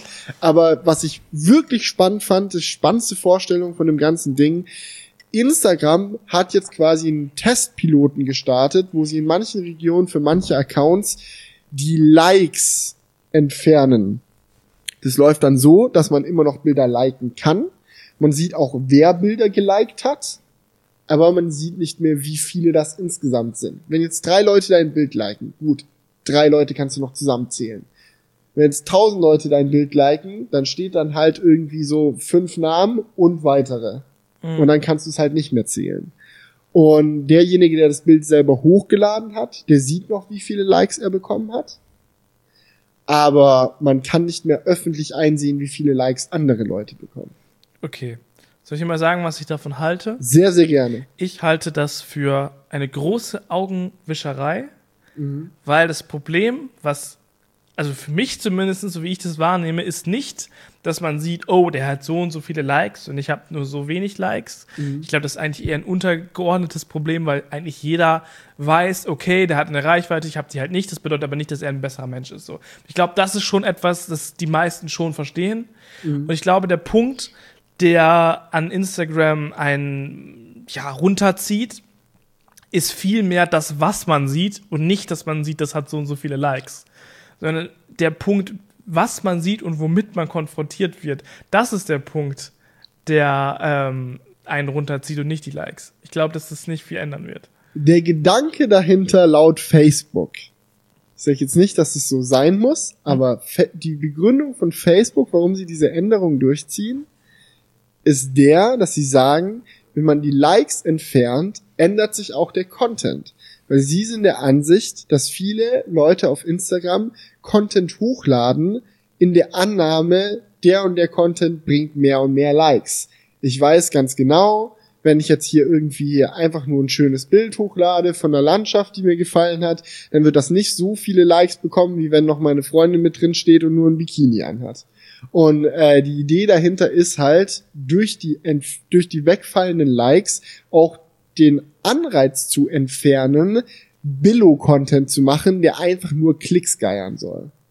Aber ich glaube trotzdem, ich bleibe trotzdem bei meiner Meinung da bei dem Punkt. Selbst wenn man die Likes nicht mehr sieht, möchte man ja, dass man trotzdem, also wenn, wenn, wenn, wenn man sich das so klischeehaft vorstellt, lädst du ja etwas trotzdem hoch, um Anerkennung dafür zu bekommen. Mhm. Und selbst wenn du die Zahlen nicht mehr siehst, überlegst du dir ja, ja, juckt das jetzt wirklich jemanden oder nicht? Könntest du dir genauso denken. Und ich glaube auch, dass diese Like-Zahl nicht komplett verschwinden wird, sondern ich denke, dass sie nur ähm, öffentlich verschwinden wird. Dass aber noch, wenn du so einen Instagram Business-Account hast, so, dass du das halt trotzdem noch nachschauen kannst, weil es ist ja auch gerade für viele so ein wirtschaftlicher Faktor schon fast so. Das ist vollkommen richtig. Interessante Info dazu. Es gibt auch eine Änderung, wie die äh, Pages aussehen, wenn du halt auf das Profil von jemand drauf gehst. Und da geht es zum Beispiel um die Follower-Anzahl, hm. die nicht verschwindet, sondern deutlich kleiner an der Seite angezeigt wird. Und ich glaube, es geht halt auch dabei darum, einfach ein bisschen das auseinanderzureißen, so dieses Gefühl, so und so viel Likes, ah, das ist so und so viel wert.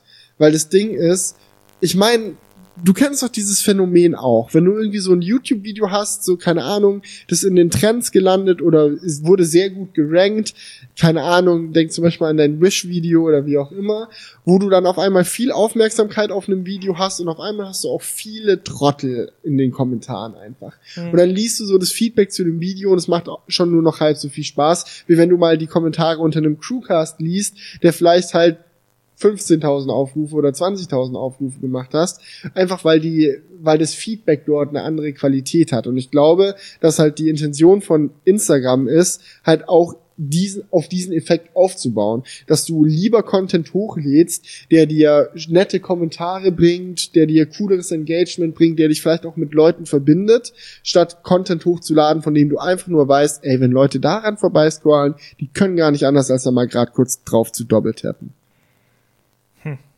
Hm. Ja, keine Ahnung.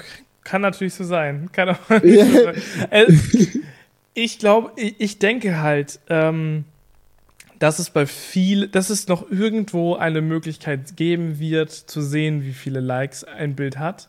Also so, das glaube ich auch, ja. Und ich glaube, dass es dann halt einfach nur komplizierter wird und aus der breiten Öffentlichkeit verschwinden wird. Aber ich glaube, dass das für die Instagrammer an sich trotzdem noch ein wichtiger Faktor bleiben wird, weil die ja dann auch, wenn die mit irgendjemandem dann einen Werbevertrag machen, dann daran wahrscheinlich gemessen werden. Das ist so ein bisschen wie äh, mit Snapchat. Da sieht man ja auch nicht, wie viele, wie viele, ähm, wie, was, was sah man da noch nicht für eine Zahl? Ich glaube, da sah man auch nicht, wie viele, wie, wie viele Follower jemand hat, sah man da, glaube ich, nicht auf Snapchat.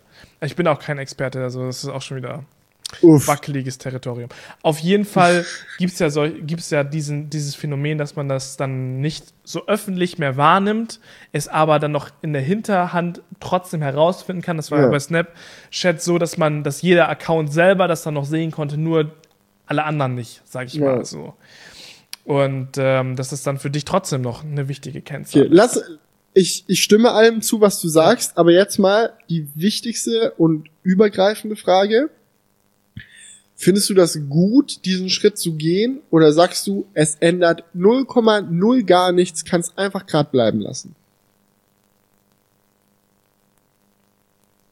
Ja, ich, ich weiß nicht. Weil ich finde es eigentlich, ich finde den Ansatz eigentlich schön.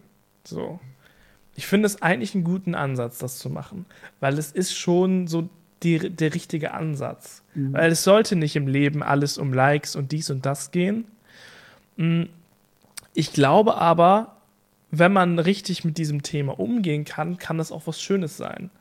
So, weil es kann auch einfach mal, zum Beispiel ähm, fand ich das schön bei eurer Hochzeit. So. Mhm. Ich, äh, wir haben da ein paar Fotos, Fotos ja gemacht. Ich habe ja Fotos auf, auf äh, deiner Hochzeit gemacht und wir haben die dann hochgeladen. Ich habe zum Beispiel eins hochgeladen, du hast welche hochgeladen und so weiter. Und das waren mit Abstand die meistgeliktesten Bilder auf meinem und auch auf deinem Instagram-Feed. Mhm. Und es ist auch einfach schön, dann in solchen Momenten zu sehen, krass, so viele Leute haben sich jetzt für mich gefreut. So, es muss nicht immer was Negatives sein, finde ich, diese Likes. Aber auf der anderen Seite ist es wahrscheinlich auch häufig dann wieder was Negatives. Ja. So, das ist halt so ein ähm, gespaltenes ja. so eine gespaltene Sache einfach. Es hat Vor- und Nachteile und ich weiß jetzt nicht, ob es was überwiegt okay. so. Das ist das Schwierige. Daran. Das Ding ist, ich weiß natürlich jetzt auch nicht so, das ist jetzt eine Beta-Lauf so, was für eine Auswirkung hat es wirklich, niemand kann es jetzt so ganz genau sagen. Ja. Aber ich gehe mit sehr hoher Wahrscheinlichkeit davon aus, oder ich bin relativ stark der Meinung, dass es eine sehr gute Idee ist, das zu machen. Mhm. Und was du dabei nicht vergessen darfst, ist, Instagram selbst nimmt diese Handlung vor. Und Instagram selbst will als Plattform nicht untergehen. Die wollen ja Leute auf ihrer Plattform haben.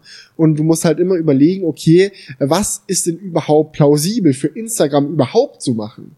Ja, wenn du jetzt sagen würdest, okay, wie wäre der gute, vernünftige Umgang mit Instagram, so, da würdest du wahrscheinlich auf so Ideen kommen wie, ja, nur so und so viele Minuten Instagram am Tag, zu viel ist zu viel und bla bla bla bla bla. Am besten, man macht häufiger auch mal kein Foto. Lauter solche Sachen würden dir ja an den Kopf kommen. Aber Instagram selbst kann sowas ja nicht machen, weil die sind ja darauf angewiesen, dass Leute viel Zeit auf ihrer Plattform ja. ver verbringen. Von daher sind die Handlungsmöglichkeiten, die Instagram selbst hat, um gegen dieses Depressionsproblem in Anführungsstrichen äh, vorzugehen, relativ beschränkt. Und ich finde es krass, dass sie halt überhaupt dagegen, dagegen vorgehen. Und ich glaube, dass das, was sie machen, Likes entfernen, Abozahlen kleiner machen, dass das schon eigentlich so mit das krasseste ist, was sie überhaupt machen könnten. Und von daher gibt's halt von meiner Seite aus eine 1 plus mit Sternchen fürs Bemühen. Mhm. Verstehst du, wie ich meine? Ja, okay. Weil, ähm, ja. Dir geht's um die Geste halt auch so. Ja, ja, mir geht's ja. um die Geste und ich glaube, dass es auf jeden Fall mehr positiven Effekt hat als negativen und alleine das ist schon ein Top-Move. Ja. Von einer, von einer Firma, die es nicht nötig hat, äh, den Leuten hinterher noch ein bisschen zu streicheln und sich drum zu kümmern, dass es denen allen gut geht, sondern die wollen halt als Firma natürlich hauptsächlich viele Klicks und viel Shit auf Instagram. Aber ich meine, für, für Instagram ist es ja absolut kein Nachteil, das zu machen. So, es ist ja, weißt du, die verlieren dadurch ja nichts.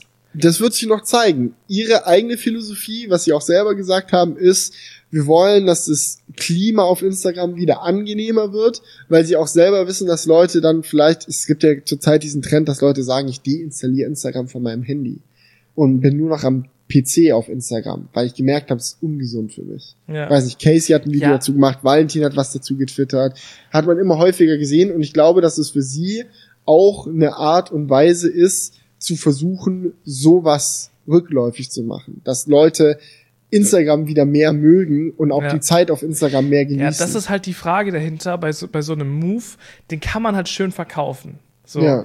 Die können natürlich schön sich hinstellen und sagen, ja, wir wollen, das ist einfach, dass die Leute sich besser fühlen, dass wir eine bessere Community haben, so. Aber ich glaube auch, dass, dass hinter dem Move auf jeden Fall wirtschaftliche Interessen stehen. Ähm, aber ich meine, es muss ja nicht schlecht sein, wenn es sich miteinander kombinieren lässt, wenn die wirtschaftlichen Interesse auch dazu führen, dass vielleicht das Klima auf einer Plattform besser werden. Will ich jetzt gar nicht zu scharf kritisieren so.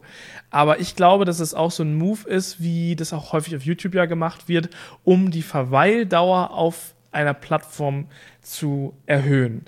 Denn genau. umso länger ein Nutzer auf Instagram ist, desto mehr Geld verdienen die auch. Weil die verdienen ja nicht Geld dadurch, dass Likes gemacht werden, sondern die verdienen Geld dadurch, dass man halt möglichst lange auf der Plattform ist, möglichst lange durch seinen Feed scrollt und dann x-mal irgendwie eine Werbung sieht oder in seinen Stories halt hinter jeden, mittlerweile hinter jeden dritten, hinter jeder dritten Story irgendwie ist eine Werbung so? sieht. Ich weiß gar nicht, wieso das so ist. Mein Instagram-Account hat keine Werbung, deswegen weiß ich gar Ohne nicht. Spaß, ich finde, es ist mittlerweile auf Instagram wirklich richtig krass geworden, wie viel Werbung. Wir können das ja hier einfach mal live ausprobieren. Das ist übel für Leute, die sich jetzt fragen, so what the fuck?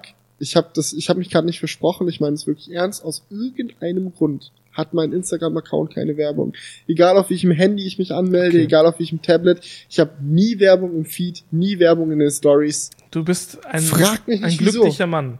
Ja, ich bin auch sehr glücklich. Ich ja. weiß ja nicht so, ich würde wahrscheinlich auch so YouTube Premium-mäßig dafür bezahlen, wenn, es, wenn ich das nicht einfach so hätte. Ja. Aber von daher weiß ich gar nicht, wie schlimm ich, das ist. Wir gehen jetzt mal mein, mein Feed hier durch, ja? Ich ja. habe jetzt bin jetzt auf der Startseite im Feed. Ich habe jetzt ein Bild, das ist ein Mhm. normaler Post, dann Werbung, das zweite Bild. Okay. Dann ein Post, zwei Posts, drei Posts und dann vier und dann der fünfte, also vier Posts kommen dann und dann der fünfte ist wieder Das Werbung. heißt quasi 20% aller Posts sind genau, warte, ich gehe nochmal so durch, ob es jetzt so weiter so ist.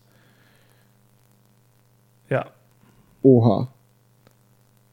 Krass. Ja, schon, also ist schon echt ziemlich häufig Werbung. Aber ich glaube, ich hatte es in, in Erinnerung, dass es bei den Stories noch krasser ist.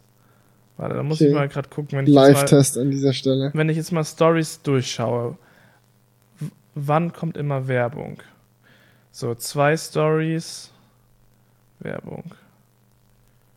Okay, nach jeder, nach jeder dritten Story kommt Werbung. Also quasi 25%. Nee, das, so kannst du es nicht sehen, weil es kommt, also nach quasi nach jeder dritten Person kommt Werbung. Ah, okay. Und wenn jetzt eine Person natürlich 20 Stories macht, dann kommt auf 20 Stories keine Werbung.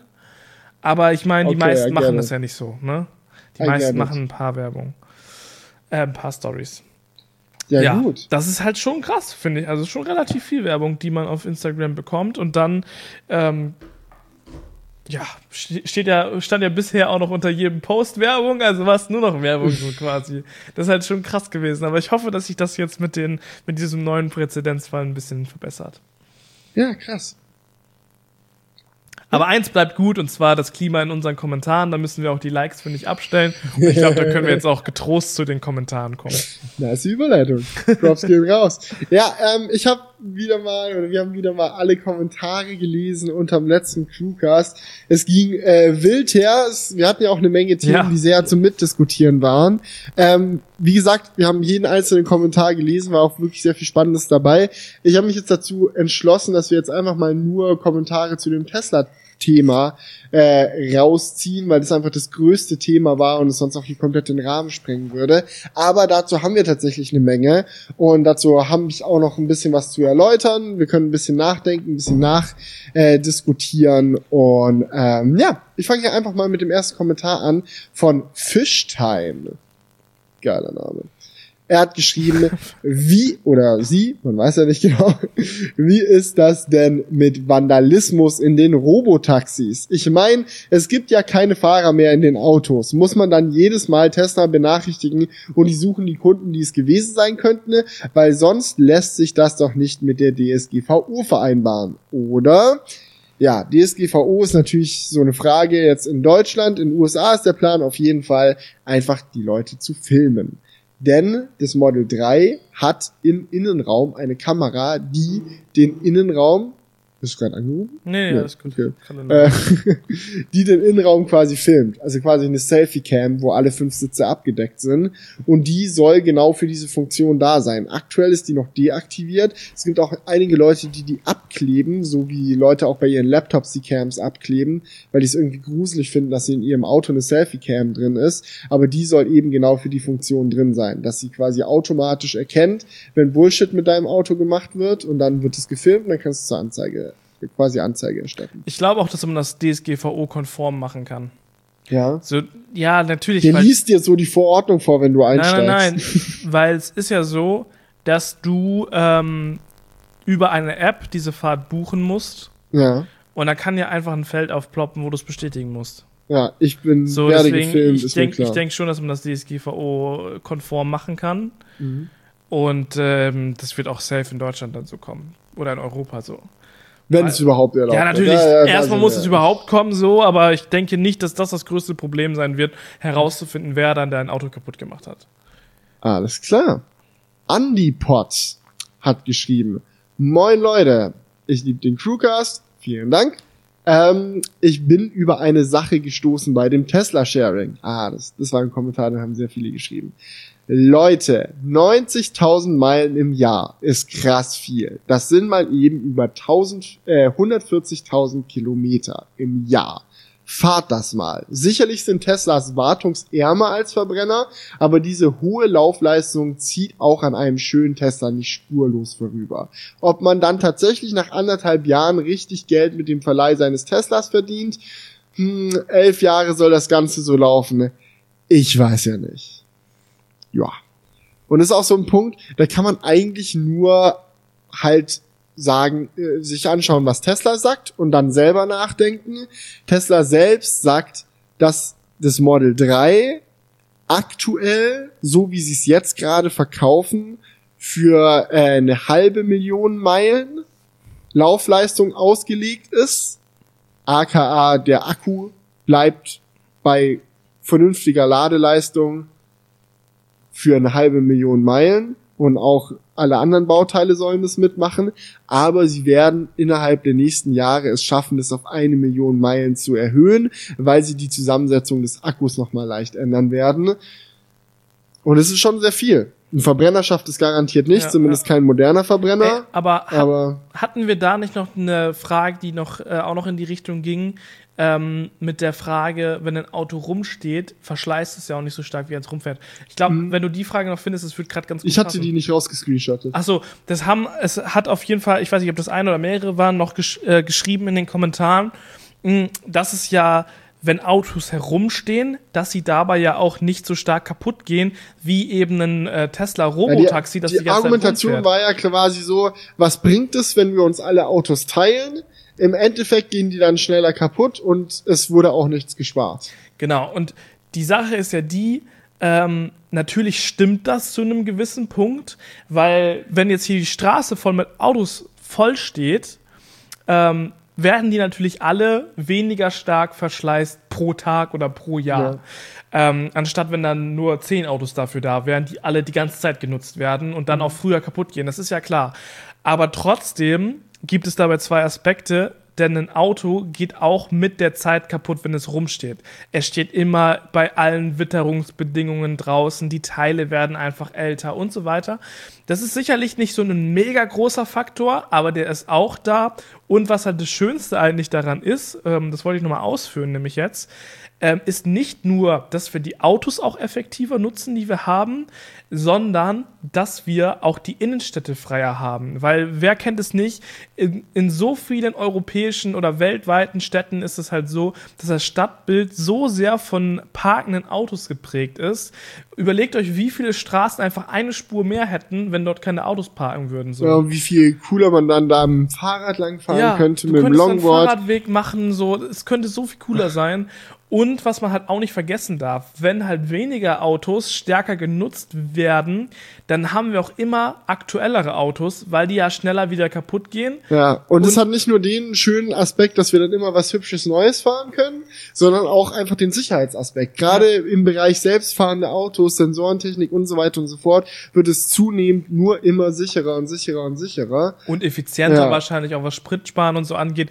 Und damit meine ich ja nicht, dass es gut ist, dass ein Auto schneller kaputt geht. Es geht ja quasi nicht schneller kaputt, sondern es ja Zeitlich trotzdem, schneller, aber Ja. kilometertechnisch wahrscheinlich sogar langsamer. Genau.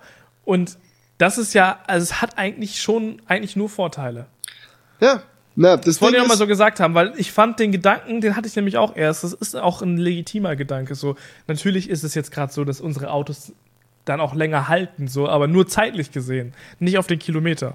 ja, Ja, ja, und das passt leider zu dem Kommentar jetzt. ja, auf jeden Fall. Ja. Ob die dann wirklich so lange halten, so wie Tesla das sagt, da muss man drüber nachdenken, so. Halte ich aber für realistisch. Ich meine, wie viele Model S Taxis haben wir schon gesehen? die Ja, ja, das irgendwie- ist, also Model S Taxis ist schon richtig krass. Ich glaube, es gab dieses eine Taxi, das irgendwie zwischen Las Vegas und LA immer hin und her fährt. Oder nur im Las Vegas Bereich hin und her fährt. Da hat irgendwo ein Taxibetreiber Model S Taxis gehabt. Don't quote me on this, aber ich meine, die sind irgendwie so 400, 500.000 Kilometer gelaufen Mhm. und hatten immer noch die originalen Motoren drin und äh, auch noch den originalen Akku und der war noch so bei so 80% Kapazität. ja. So nach einer halben Million Kilometer. Fahr mal einen Verbrenner eine halbe Million Kilometer. Das kannst du vielleicht mit einer alten E-Klasse machen oder so, aber wenn du dir jetzt irgendwie einen noch, modernen in A4 Albanien kaufst, so, der packt das nicht mehr. In Albanien haben wir doch irgendwie so einen Benz mit 800.000 Kilometern gesehen. ja, ja, das ist so, mit alten Autos geht das und ich glaube, wenn du dir so einen Toyota oder so holen würdest, würde das auch noch gehen. Aber ich glaube, so mit den, so, so glaub, ein so durchschnittlicher Ford oder so ist darauf nicht ausgelegt. So, oder So so, lang zu fahren. so ein TT, so, der ballert nicht so lang durch. 500.000 wird der niemals sehen. Ja. Ja, ich merk's ja selber so. Der Mondeo, von- der ist jetzt bei 150.000 meiner. Mhm. Ja, fängt langsam an, auch ein bisschen hier und da mal die ein oder andere Zick Zickerei zu entwickeln. Und jedes Mal, wenn du den zur Wartung bringst, ist das Erwachen dann groß, wie viel daran repariert werden musste. Ja. Und das ist halt das Schöne bei einem Elektroauto, ja nicht nur bei Teslas, bei allen Elektroautos. Eine Spule, die der Motor ist, ein Akku-Pack. Der Akku verliert halt an Ladeleistung, aber wenn du den in einem vernünftigen Bereich lädst, wie gesagt, 500.000 Kilometer, immer noch 80 Prozent. Ja. Das kann man schon vernünftig machen und Akkutechnik entwickelt sich auch weiter. So. Nächster Kommentar von Martin Sonneberger. Toller Crewcast muss Felix nur kurz bei den eingesetzten Wellen bei Radar korrigieren. Das haben auch viele geschrieben. Weil ich ja nicht genau wusste, was Radar für Wellen benutzt. Radar benutzt keine Schallwellen, sondern elektromagnetische Mikrowellen mit 24 Short Range oder 77 Long Range Gigahertz, was zwischen WLAN und Infrarot im elektromagnetischen Spektrum liegt. Ultraschall hat nur eine sehr geringe Reichweite und wird daher nur bei den Parkpiepsern, wie du sie nennst, eingesetzt. Das Ra in Radar steht übrigens für Radio, genau wie das Li in LiDAR für Light steht. Haben mich da sehr viele korrigiert, fand ich auch sehr nett, weil ich wusste es einfach nicht und jetzt sind wir alle schlauer. Sehr gut. Win, win. ihr wollt's doch auch. Das wollt ihr doch auch. wir wollten doch auch, dass wir Scheiße labern, dann sind wir alle danach schlauer. So. Ich habe jetzt ja auch einen sehr langen Kommentar noch. Oh, Oh. Das, das, das, uff, egal. Ähm, Mucke dafür einblenden. Nein, das Ding ist ja, ich hatte ja so meine Bedenken äh, beim letzten Crewcast, ob ich das alles richtig erkläre mit dem neuronalen Netz, weil ich habe es ja auch mehrmals dazu gesagt, ich bin jetzt kein äh, äh, Informatiker, der da jedes Detail drüber weiß. Ich habe mich nur einen Tag lang damit auseinandergesetzt und wollte mal so meine Erkenntnisse einfach teilen. Und deswegen hat mich umso mehr gefreut, dass äh, Miss Short Productions kommentiert hat. Erstmal vielen Dank für den unterhaltsamen Crewcast. Ähm, die prinzipielle Erklärung davon, wie ein neuronales Netz funktioniert, ist soweit soweit erstmal korrekt. Ich kann schon mal durchatmen so. Aber ich sehe, ihr seht das ja gerade nicht, wie lang dieser Kommentar noch ist. Es war so zwei Prozent von dem Kommentar. Ja, Ja. dabei besteht aber noch Nachholbedarf darin, genau zu verstehen, wo die Grenzen dieser Technologie liegen. Wenn die neuronalen Netze und künstlichen Intelligenzen tatsächlich schon so weit entwickelt und perfekt werden, wie Felix es hier umschreibt, und Tesla auch, muss, ähm, wie Felix es hier umschreibt, dann wäre sowas wie Artikel 13, 17 ja nicht so ein Riesending gewesen. Das prinzipielle Problem, für das es noch keine Lösung gibt, ist, dass selbstlernende Algorithmen nur das erkennen können, auf das sie trainiert wurden. Denn solche neuronalen Netze lernen nur dadurch, dass sie korrigiert werden. Momentan geschieht das bei Tesla dadurch, dass während einer Autofahrt mit aktivem Autopilot jeder Eingriff des Fahrers als Korrektur an Tesla geschickt wird, um das Softwaremodell zu optimieren. Dabei lernen solche Algorithmen deutlich langsamer als Menschen. Einem Taxifahrer sagst du einmal, dass er vorne links muss, das Auto muss erst 100 Mal links gefahren werden, bis es vielleicht schnallt, dass es an der Stelle unter diesen Umständen prinzipiell so reagieren soll. Auch das intelligente Brechen von Regeln ist noch ein Problem. Das Auto weiß mittlerweile, dass es nicht über durchgezogene Linien fahren darf. Was, äh, was aber, wenn dort ein Hindernis ist? Erkennt das Auto den Mann mit äh, gelb-roter Jacke als DHL-Fahrer, der jeden Moment weiterfährt, oder überholt es noch schnell, denn äh, überholt es noch schnell den in zweiter Reihe stehenden Lieferwagen. Der Weg bis zum komplett autonomen Fahrzeug ist noch länger, als Tesla einen glauben lassen möchte.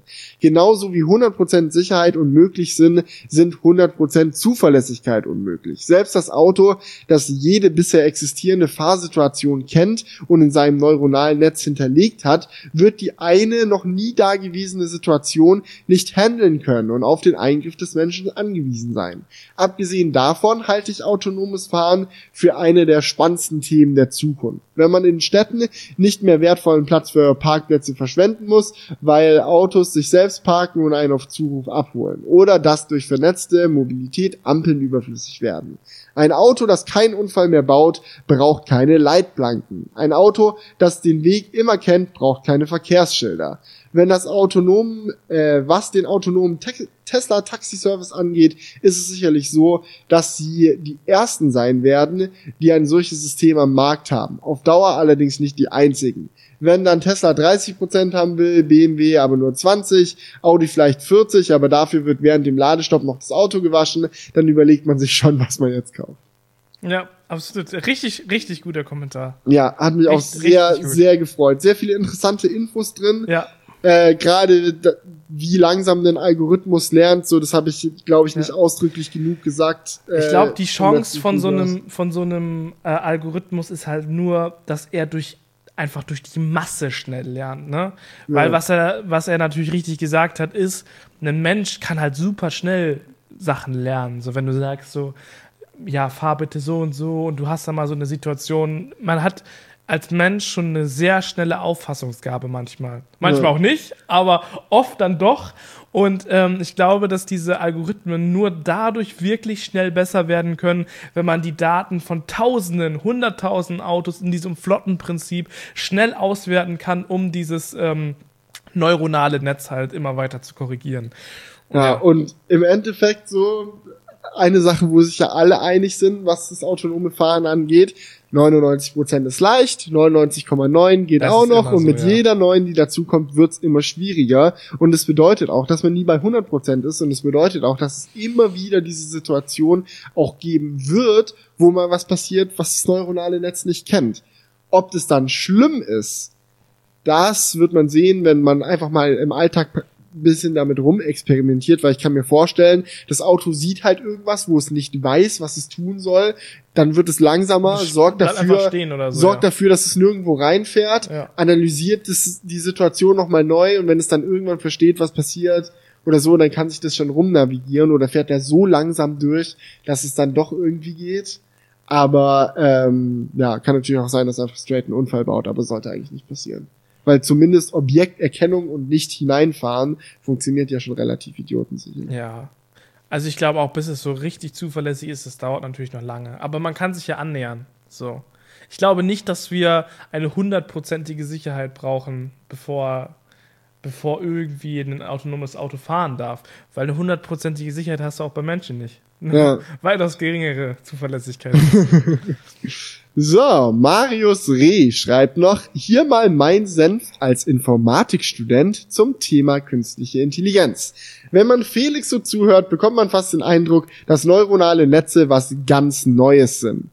Ich bin mir, glaube ich, relativ sicher, dass ich mehrmals gesagt habe, dass das alles nicht erfunden hat, aber tatsächlich war ich dann doch überrascht, denn der Kommentar geht jetzt weiter. Tatsächlich existieren diese schon seit 1956. Das hat mich dann also das hat mich geflasht. 1956 wurde scheinbar das erste Neura neurale das bei, das Netz. Bei, das ist bei vielen Sachen so. Überleg dir mal auch, wann das erste Elektroauto gebaut wurde. Ja. Das ist auch. Vor dem ersten Verbrennerauto sogar noch. Ja, das ist auch schon Tja. ewig her. Das war jetzt hoffentlich keine Fake News. Habe ich so in Erinnerung. so. Ähm, wo war ich genau? T tatsächlich existieren diese schon seit 1956 und finden schon seit Jahren Verwendung. Ich bin mir auch ziemlich sicher, dass die Kamera im Mondeo auch ein neuronales Netz speist. Seitdem gab es noch zwei nennenswerte Meilensteine. Expert Systems 1965 und Machine Learning, Aufschwung in den 80ern, aber wurde schon deutlich früher erforscht. Der restliche Fortschritt ist besserer Hardware und Software, Wissen im Software Engineering zu verdanken. Aktuell befinden wir uns aber eigentlich auf einer Art Plateau, wo Fortschritt nur durch das Ausreizen alter Technologien erreicht wird. Neuronale Netze haben aber auch Nachteile. Besonders ist hierbei zu erwähnen, dass ein neuronales Netz eine Art Blackbox ist. So sind Optimierungen am Netz nahezu unmöglich. Und auch die Abwesenheit von gravierenden Fehlern lässt sich nicht feststellen oder beweisen. Auch löst ein neuronales Netz Probleme in der Regel nicht optimal. Es wird für ein Problem X nicht immer die optimale Lösung gefunden. Das heißt auch, dass sie nicht immer effizient sind. Wenn sich, eine, äh, wenn sich ein Problem mathematisch beschreiben lässt, was bei der Anwendung von Tesla wohl kaum möglich ist, sind neuronale Netze oftmals schlechter. Tesla hat hier definitiv das Rad nicht neu erfunden. Bei der Tesla-Präsentation war wahrscheinlich auch recht viel Marketing dabei. Trotzdem ist das natürlich eine extrem gute Engineering-Leistung. Ja. Ja. Ein paar Gedanken dazu, was mir jetzt gerade nochmal äh, eingefallen ist beim äh, Durchlesen. Er meint, ähm, dass wir auf einer Art Plateau sind, wo der Fortschritt nur durch das Ausreizen alter Technologien erreicht wird. Ich sehe das tatsächlich anders. Denn ähm, so wie er es jetzt beschrieben hat, klingt es schon fast negativ so. Wir haben das Grundprinzip verstanden, so im Endeffekt reizen wir jetzt noch ein bisschen dran rum. Ich denke aber, dass das zwar faktisch stimmt, was er sagt, aber die Wirkung, die das hat, viel größer ist. Wir haben verstanden jetzt, wie neuronale Netze funktionieren. Wir haben verstanden, für was man diese ungefähr einsetzen kann. Aber was jetzt so wie ich das empfinde, zum allerersten Mal richtig massiv gemacht wird oder in den letzten 10, 15 Jahren erst richtig massiv angefangen wurde zu machen, ist neuronale Netze zu bauen, die riesengroß sind. Ja, weil das Prinzip gibt's jetzt zwar schon länger, aber überlegt ihr zum Beispiel mal solche Sachen wie Google Lens, wie ex wie extrem viele Bilder dieses neuronale Netz, was dahinter steckt, gesehen haben muss, bis es an den Punkt angekommen ist, wo es Tierarten voneinander unterscheiden kann. Und es sind Sachen, die wurden halt mit alter Herangehensweise erst jetzt möglich gemacht, weil wir erst jetzt die äh, Hardware-Ressourcen haben, um so ein neuronales Netz ja. überhaupt zu trainieren. Und auch bei selbstfahrenden Autos, klar, das Prinzip eines neuronalen Netzes haben wir schon länger, aber Millionen Autos mit Kameras, die auch wirklich auf der Straße rumfahren und neuronale Netze trainieren, haben wir erst in den letzten Jahren bekommen. Ja, ja, noch nicht und, mal. Und der, die Auswirkung, die dieses massive Trainieren von neuronalen Netzen auf die Einsetzbarkeit von denen hat, ist massiv. Nee, aber ich glaube, was er meint, ist halt, dass er denkt, ähm, dass es eine neue, ein, ein neues Verfahren benötigt, um diese zukünftigen Probleme anzugehen. Also er denkt, glaube ich, äh, was er auch mit diesem Plateau meinte, dass es was ganz Neues geben muss, ähm, bevor diese Probleme überhaupt aus dem Weg geschafft werden können.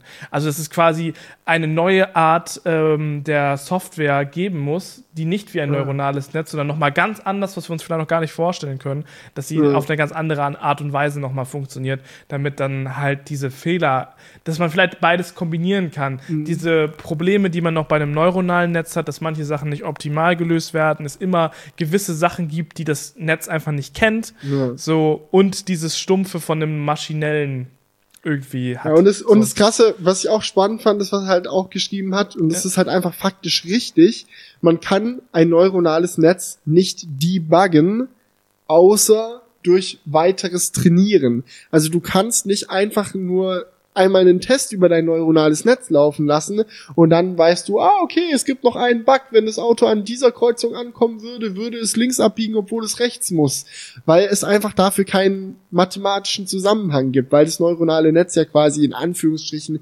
selbst denkt. Das heißt, die einzige Prüfung, die du bei neuronalen Netzen machen kannst, ist immer Trial and Error. Immer gib ihm ein Problem, schau, wie es das löst, korrigiere die Antwort, mach es nochmal.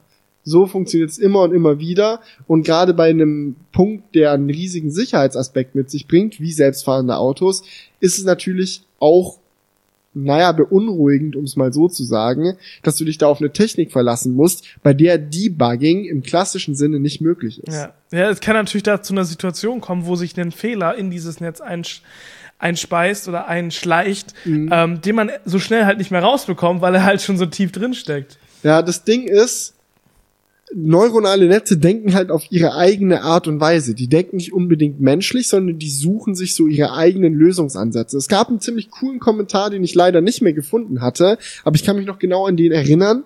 Und zwar hat da jemand erklärt, wie ein neuronales Netz zum Beispiel ein Boot erkennen würde. Als Mensch denkt man sich als erstes, okay, ist ja einfach ein Boot, erkenne ich halt an der Form und dass es sich so bewegt und keine Ahnung, mhm. dies, das. Aber ein neuronales Netz ist da meistens viel stumpfer. Wenn du dem tausende Bilder von Booten zeigst, wird es irgendwann feststellen, hey, ein Boot ist ja immer im Wasser. Und dann denkt es nicht, fängt es nicht an zu verstehen, wie die Form eines Bootes ist, sondern würde anfangen, alles, was sich was einen Punkt umgeben von Blau ist, erstmal als Boot abzustempeln. Weil das die leichteste Herangehensweise ist. Und kaum hast du mal ein Boot, das irgendwie auf einem Anhänger auf der Straße ist, ist das neuronale Netz aufgeschmissen, weil das das noch nicht gesehen hat. Und Menschen denken da halt einfach anders. Die sehen sofort die Formen, die machen da direkt die Zusammenhänge und neuronale Netze, die sich immer erstmal den einfachsten Weg suchen, die ja. können halt an den lächerlichsten Dingen auch scheitern. Ja, natürlich. Und ein Mensch kann sich halt auch relativ schnell dann vorstellen, wie das Boot ohne das Wasser aussehen würde. So. Ja. Was wieder so ein bisschen in diese Richtung geht, herauszufinden, wie eine Kurve aussieht, bevor man sie sieht, was ein Mensch auch relativ schnell einsch einschätzen kann. So. Ja. Ich hatte noch einen Kommentar, ich weiß gar nicht, ob der, ähm, ah ja, hier. Sehr passender Kommentar dazu auch noch. Wie denkt ein neuronales Netz? Äh, von, ups, ich drück's hier die ganze Zeit weg, vom guten Sebastian Schmidt, der hat geschrieben, zum neuronalen Netz, es denkt leider nicht wie ein Mensch, kann es gar nicht. Deswegen braucht es auch so viel Rechenpower und muss unzählige Abgleiche vornehmen. Ob selbst gelernt oder nicht, spielt da keine Rolle. Nur ein Beispiel. Mir ist vor kurzem ein Besoffener auf der Straße vors Auto gelaufen.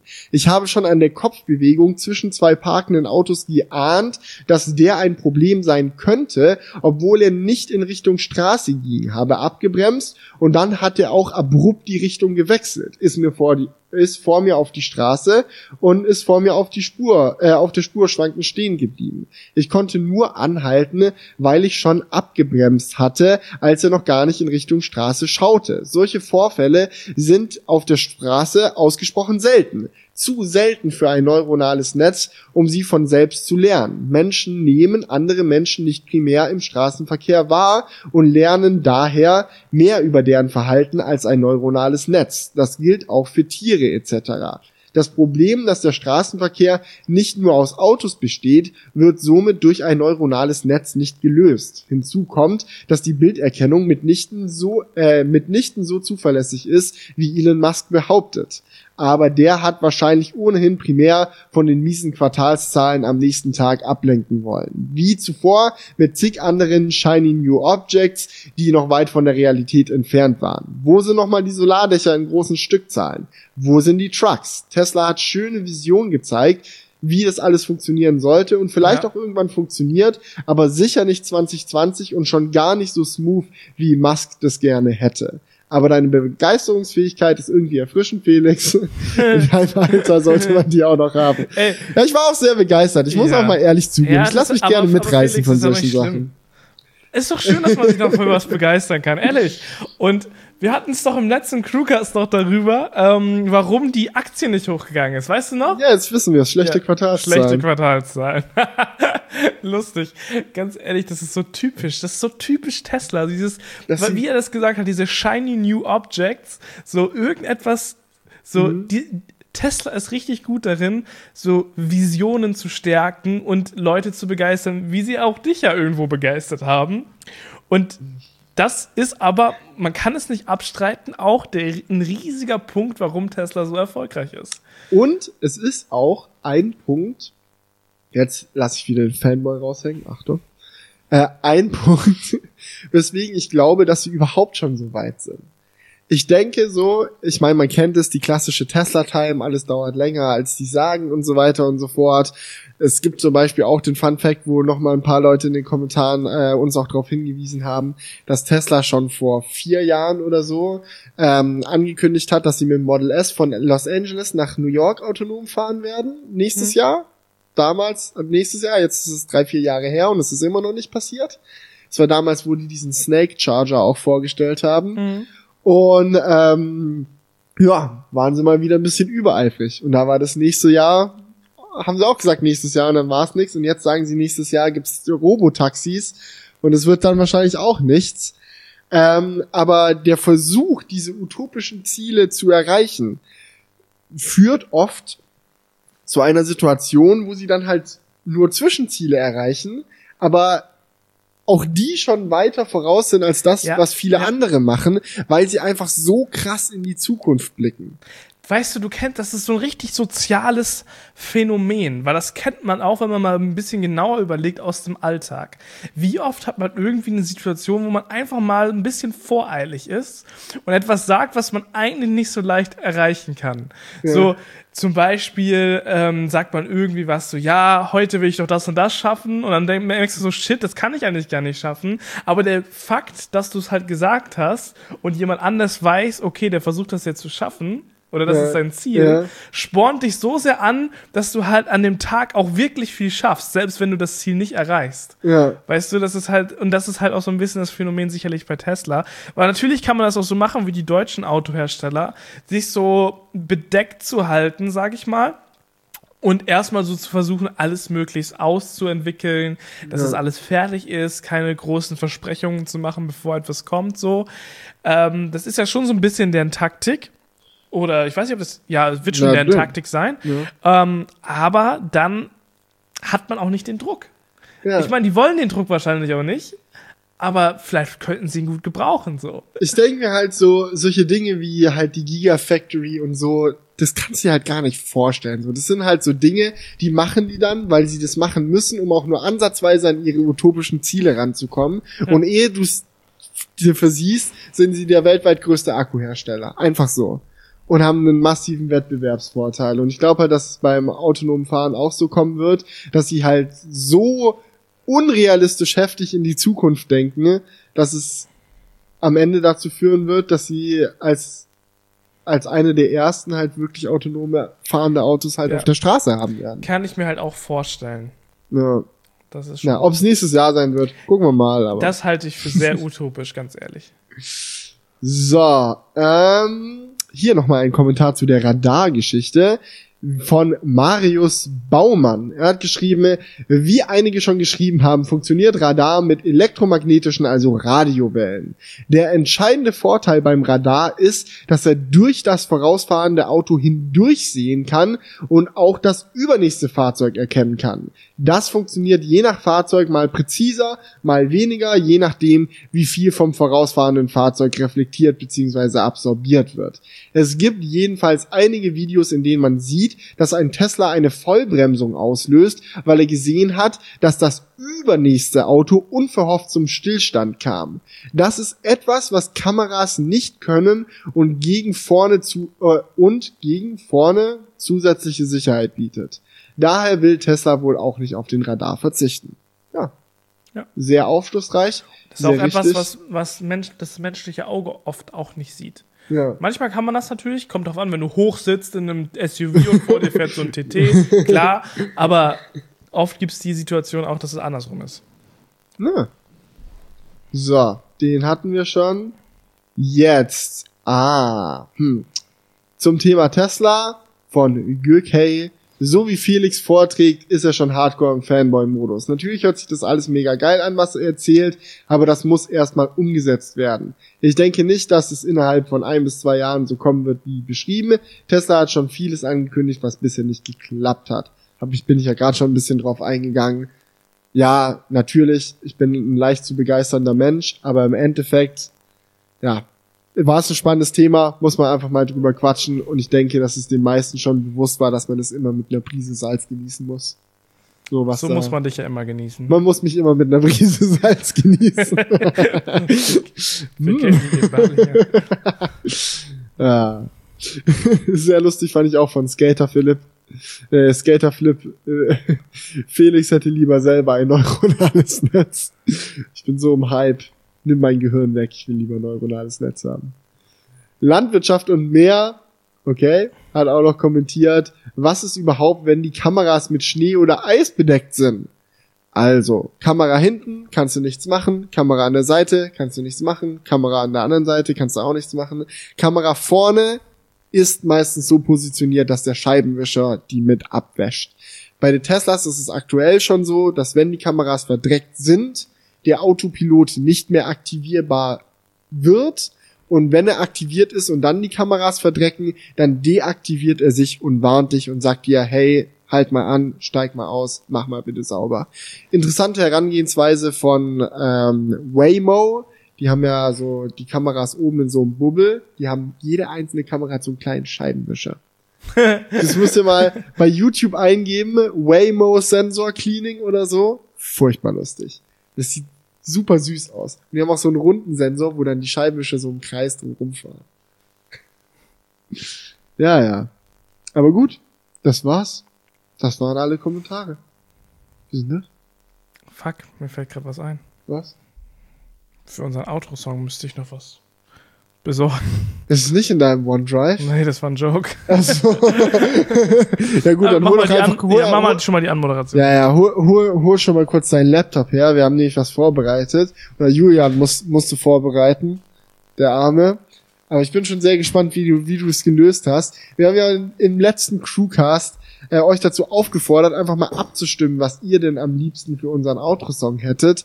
Und es war wirklich sehr einstimmig. Also es waren so 80 Prozent oder so für eine ganz bestimmte Sache. Und zwar wollten sie den Outro-Song übersetzt auf Deutsch. Ja, ich merke schon, ich muss wieder hier einen Vortrag halten. Du musst wieder einen letzten Mal. Vortrag halten. Die Leute waren so begeistert von deinem äh, Grundgesetz. Ja, ich, ich sage explizit, ich muss einen Vortrag halten, Mhm. weil ähm, singen muss ich ja nicht. Nee, singen musst du nicht. Aber ich hoffe, du hast eine akkurate äh, Übersetzung durchgezogen.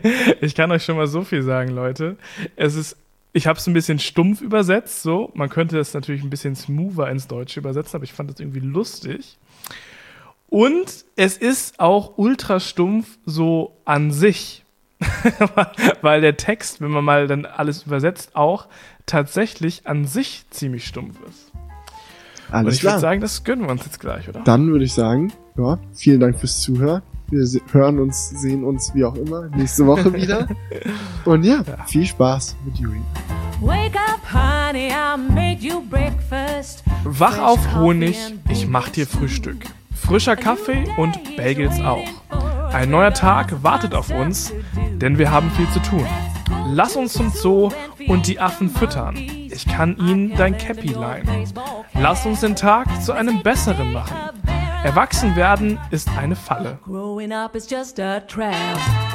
Don't it seem like a drag? Kommt es dir nicht auch wie eine Falle vor?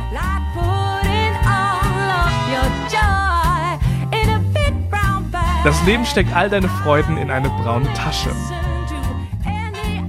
Ich werde keinem anderen Jam zu hören. Ich wachse nicht auf, denn Aufwachsen ist eine Falle. Ich bin stolz darauf, nicht einen einzigen Tag zu arbeiten. Verstehe nicht, wozu das gut sein soll. Wer hat sich so einen Scheiß überhaupt ausgedacht? Erwachsen werden ist eine Falle.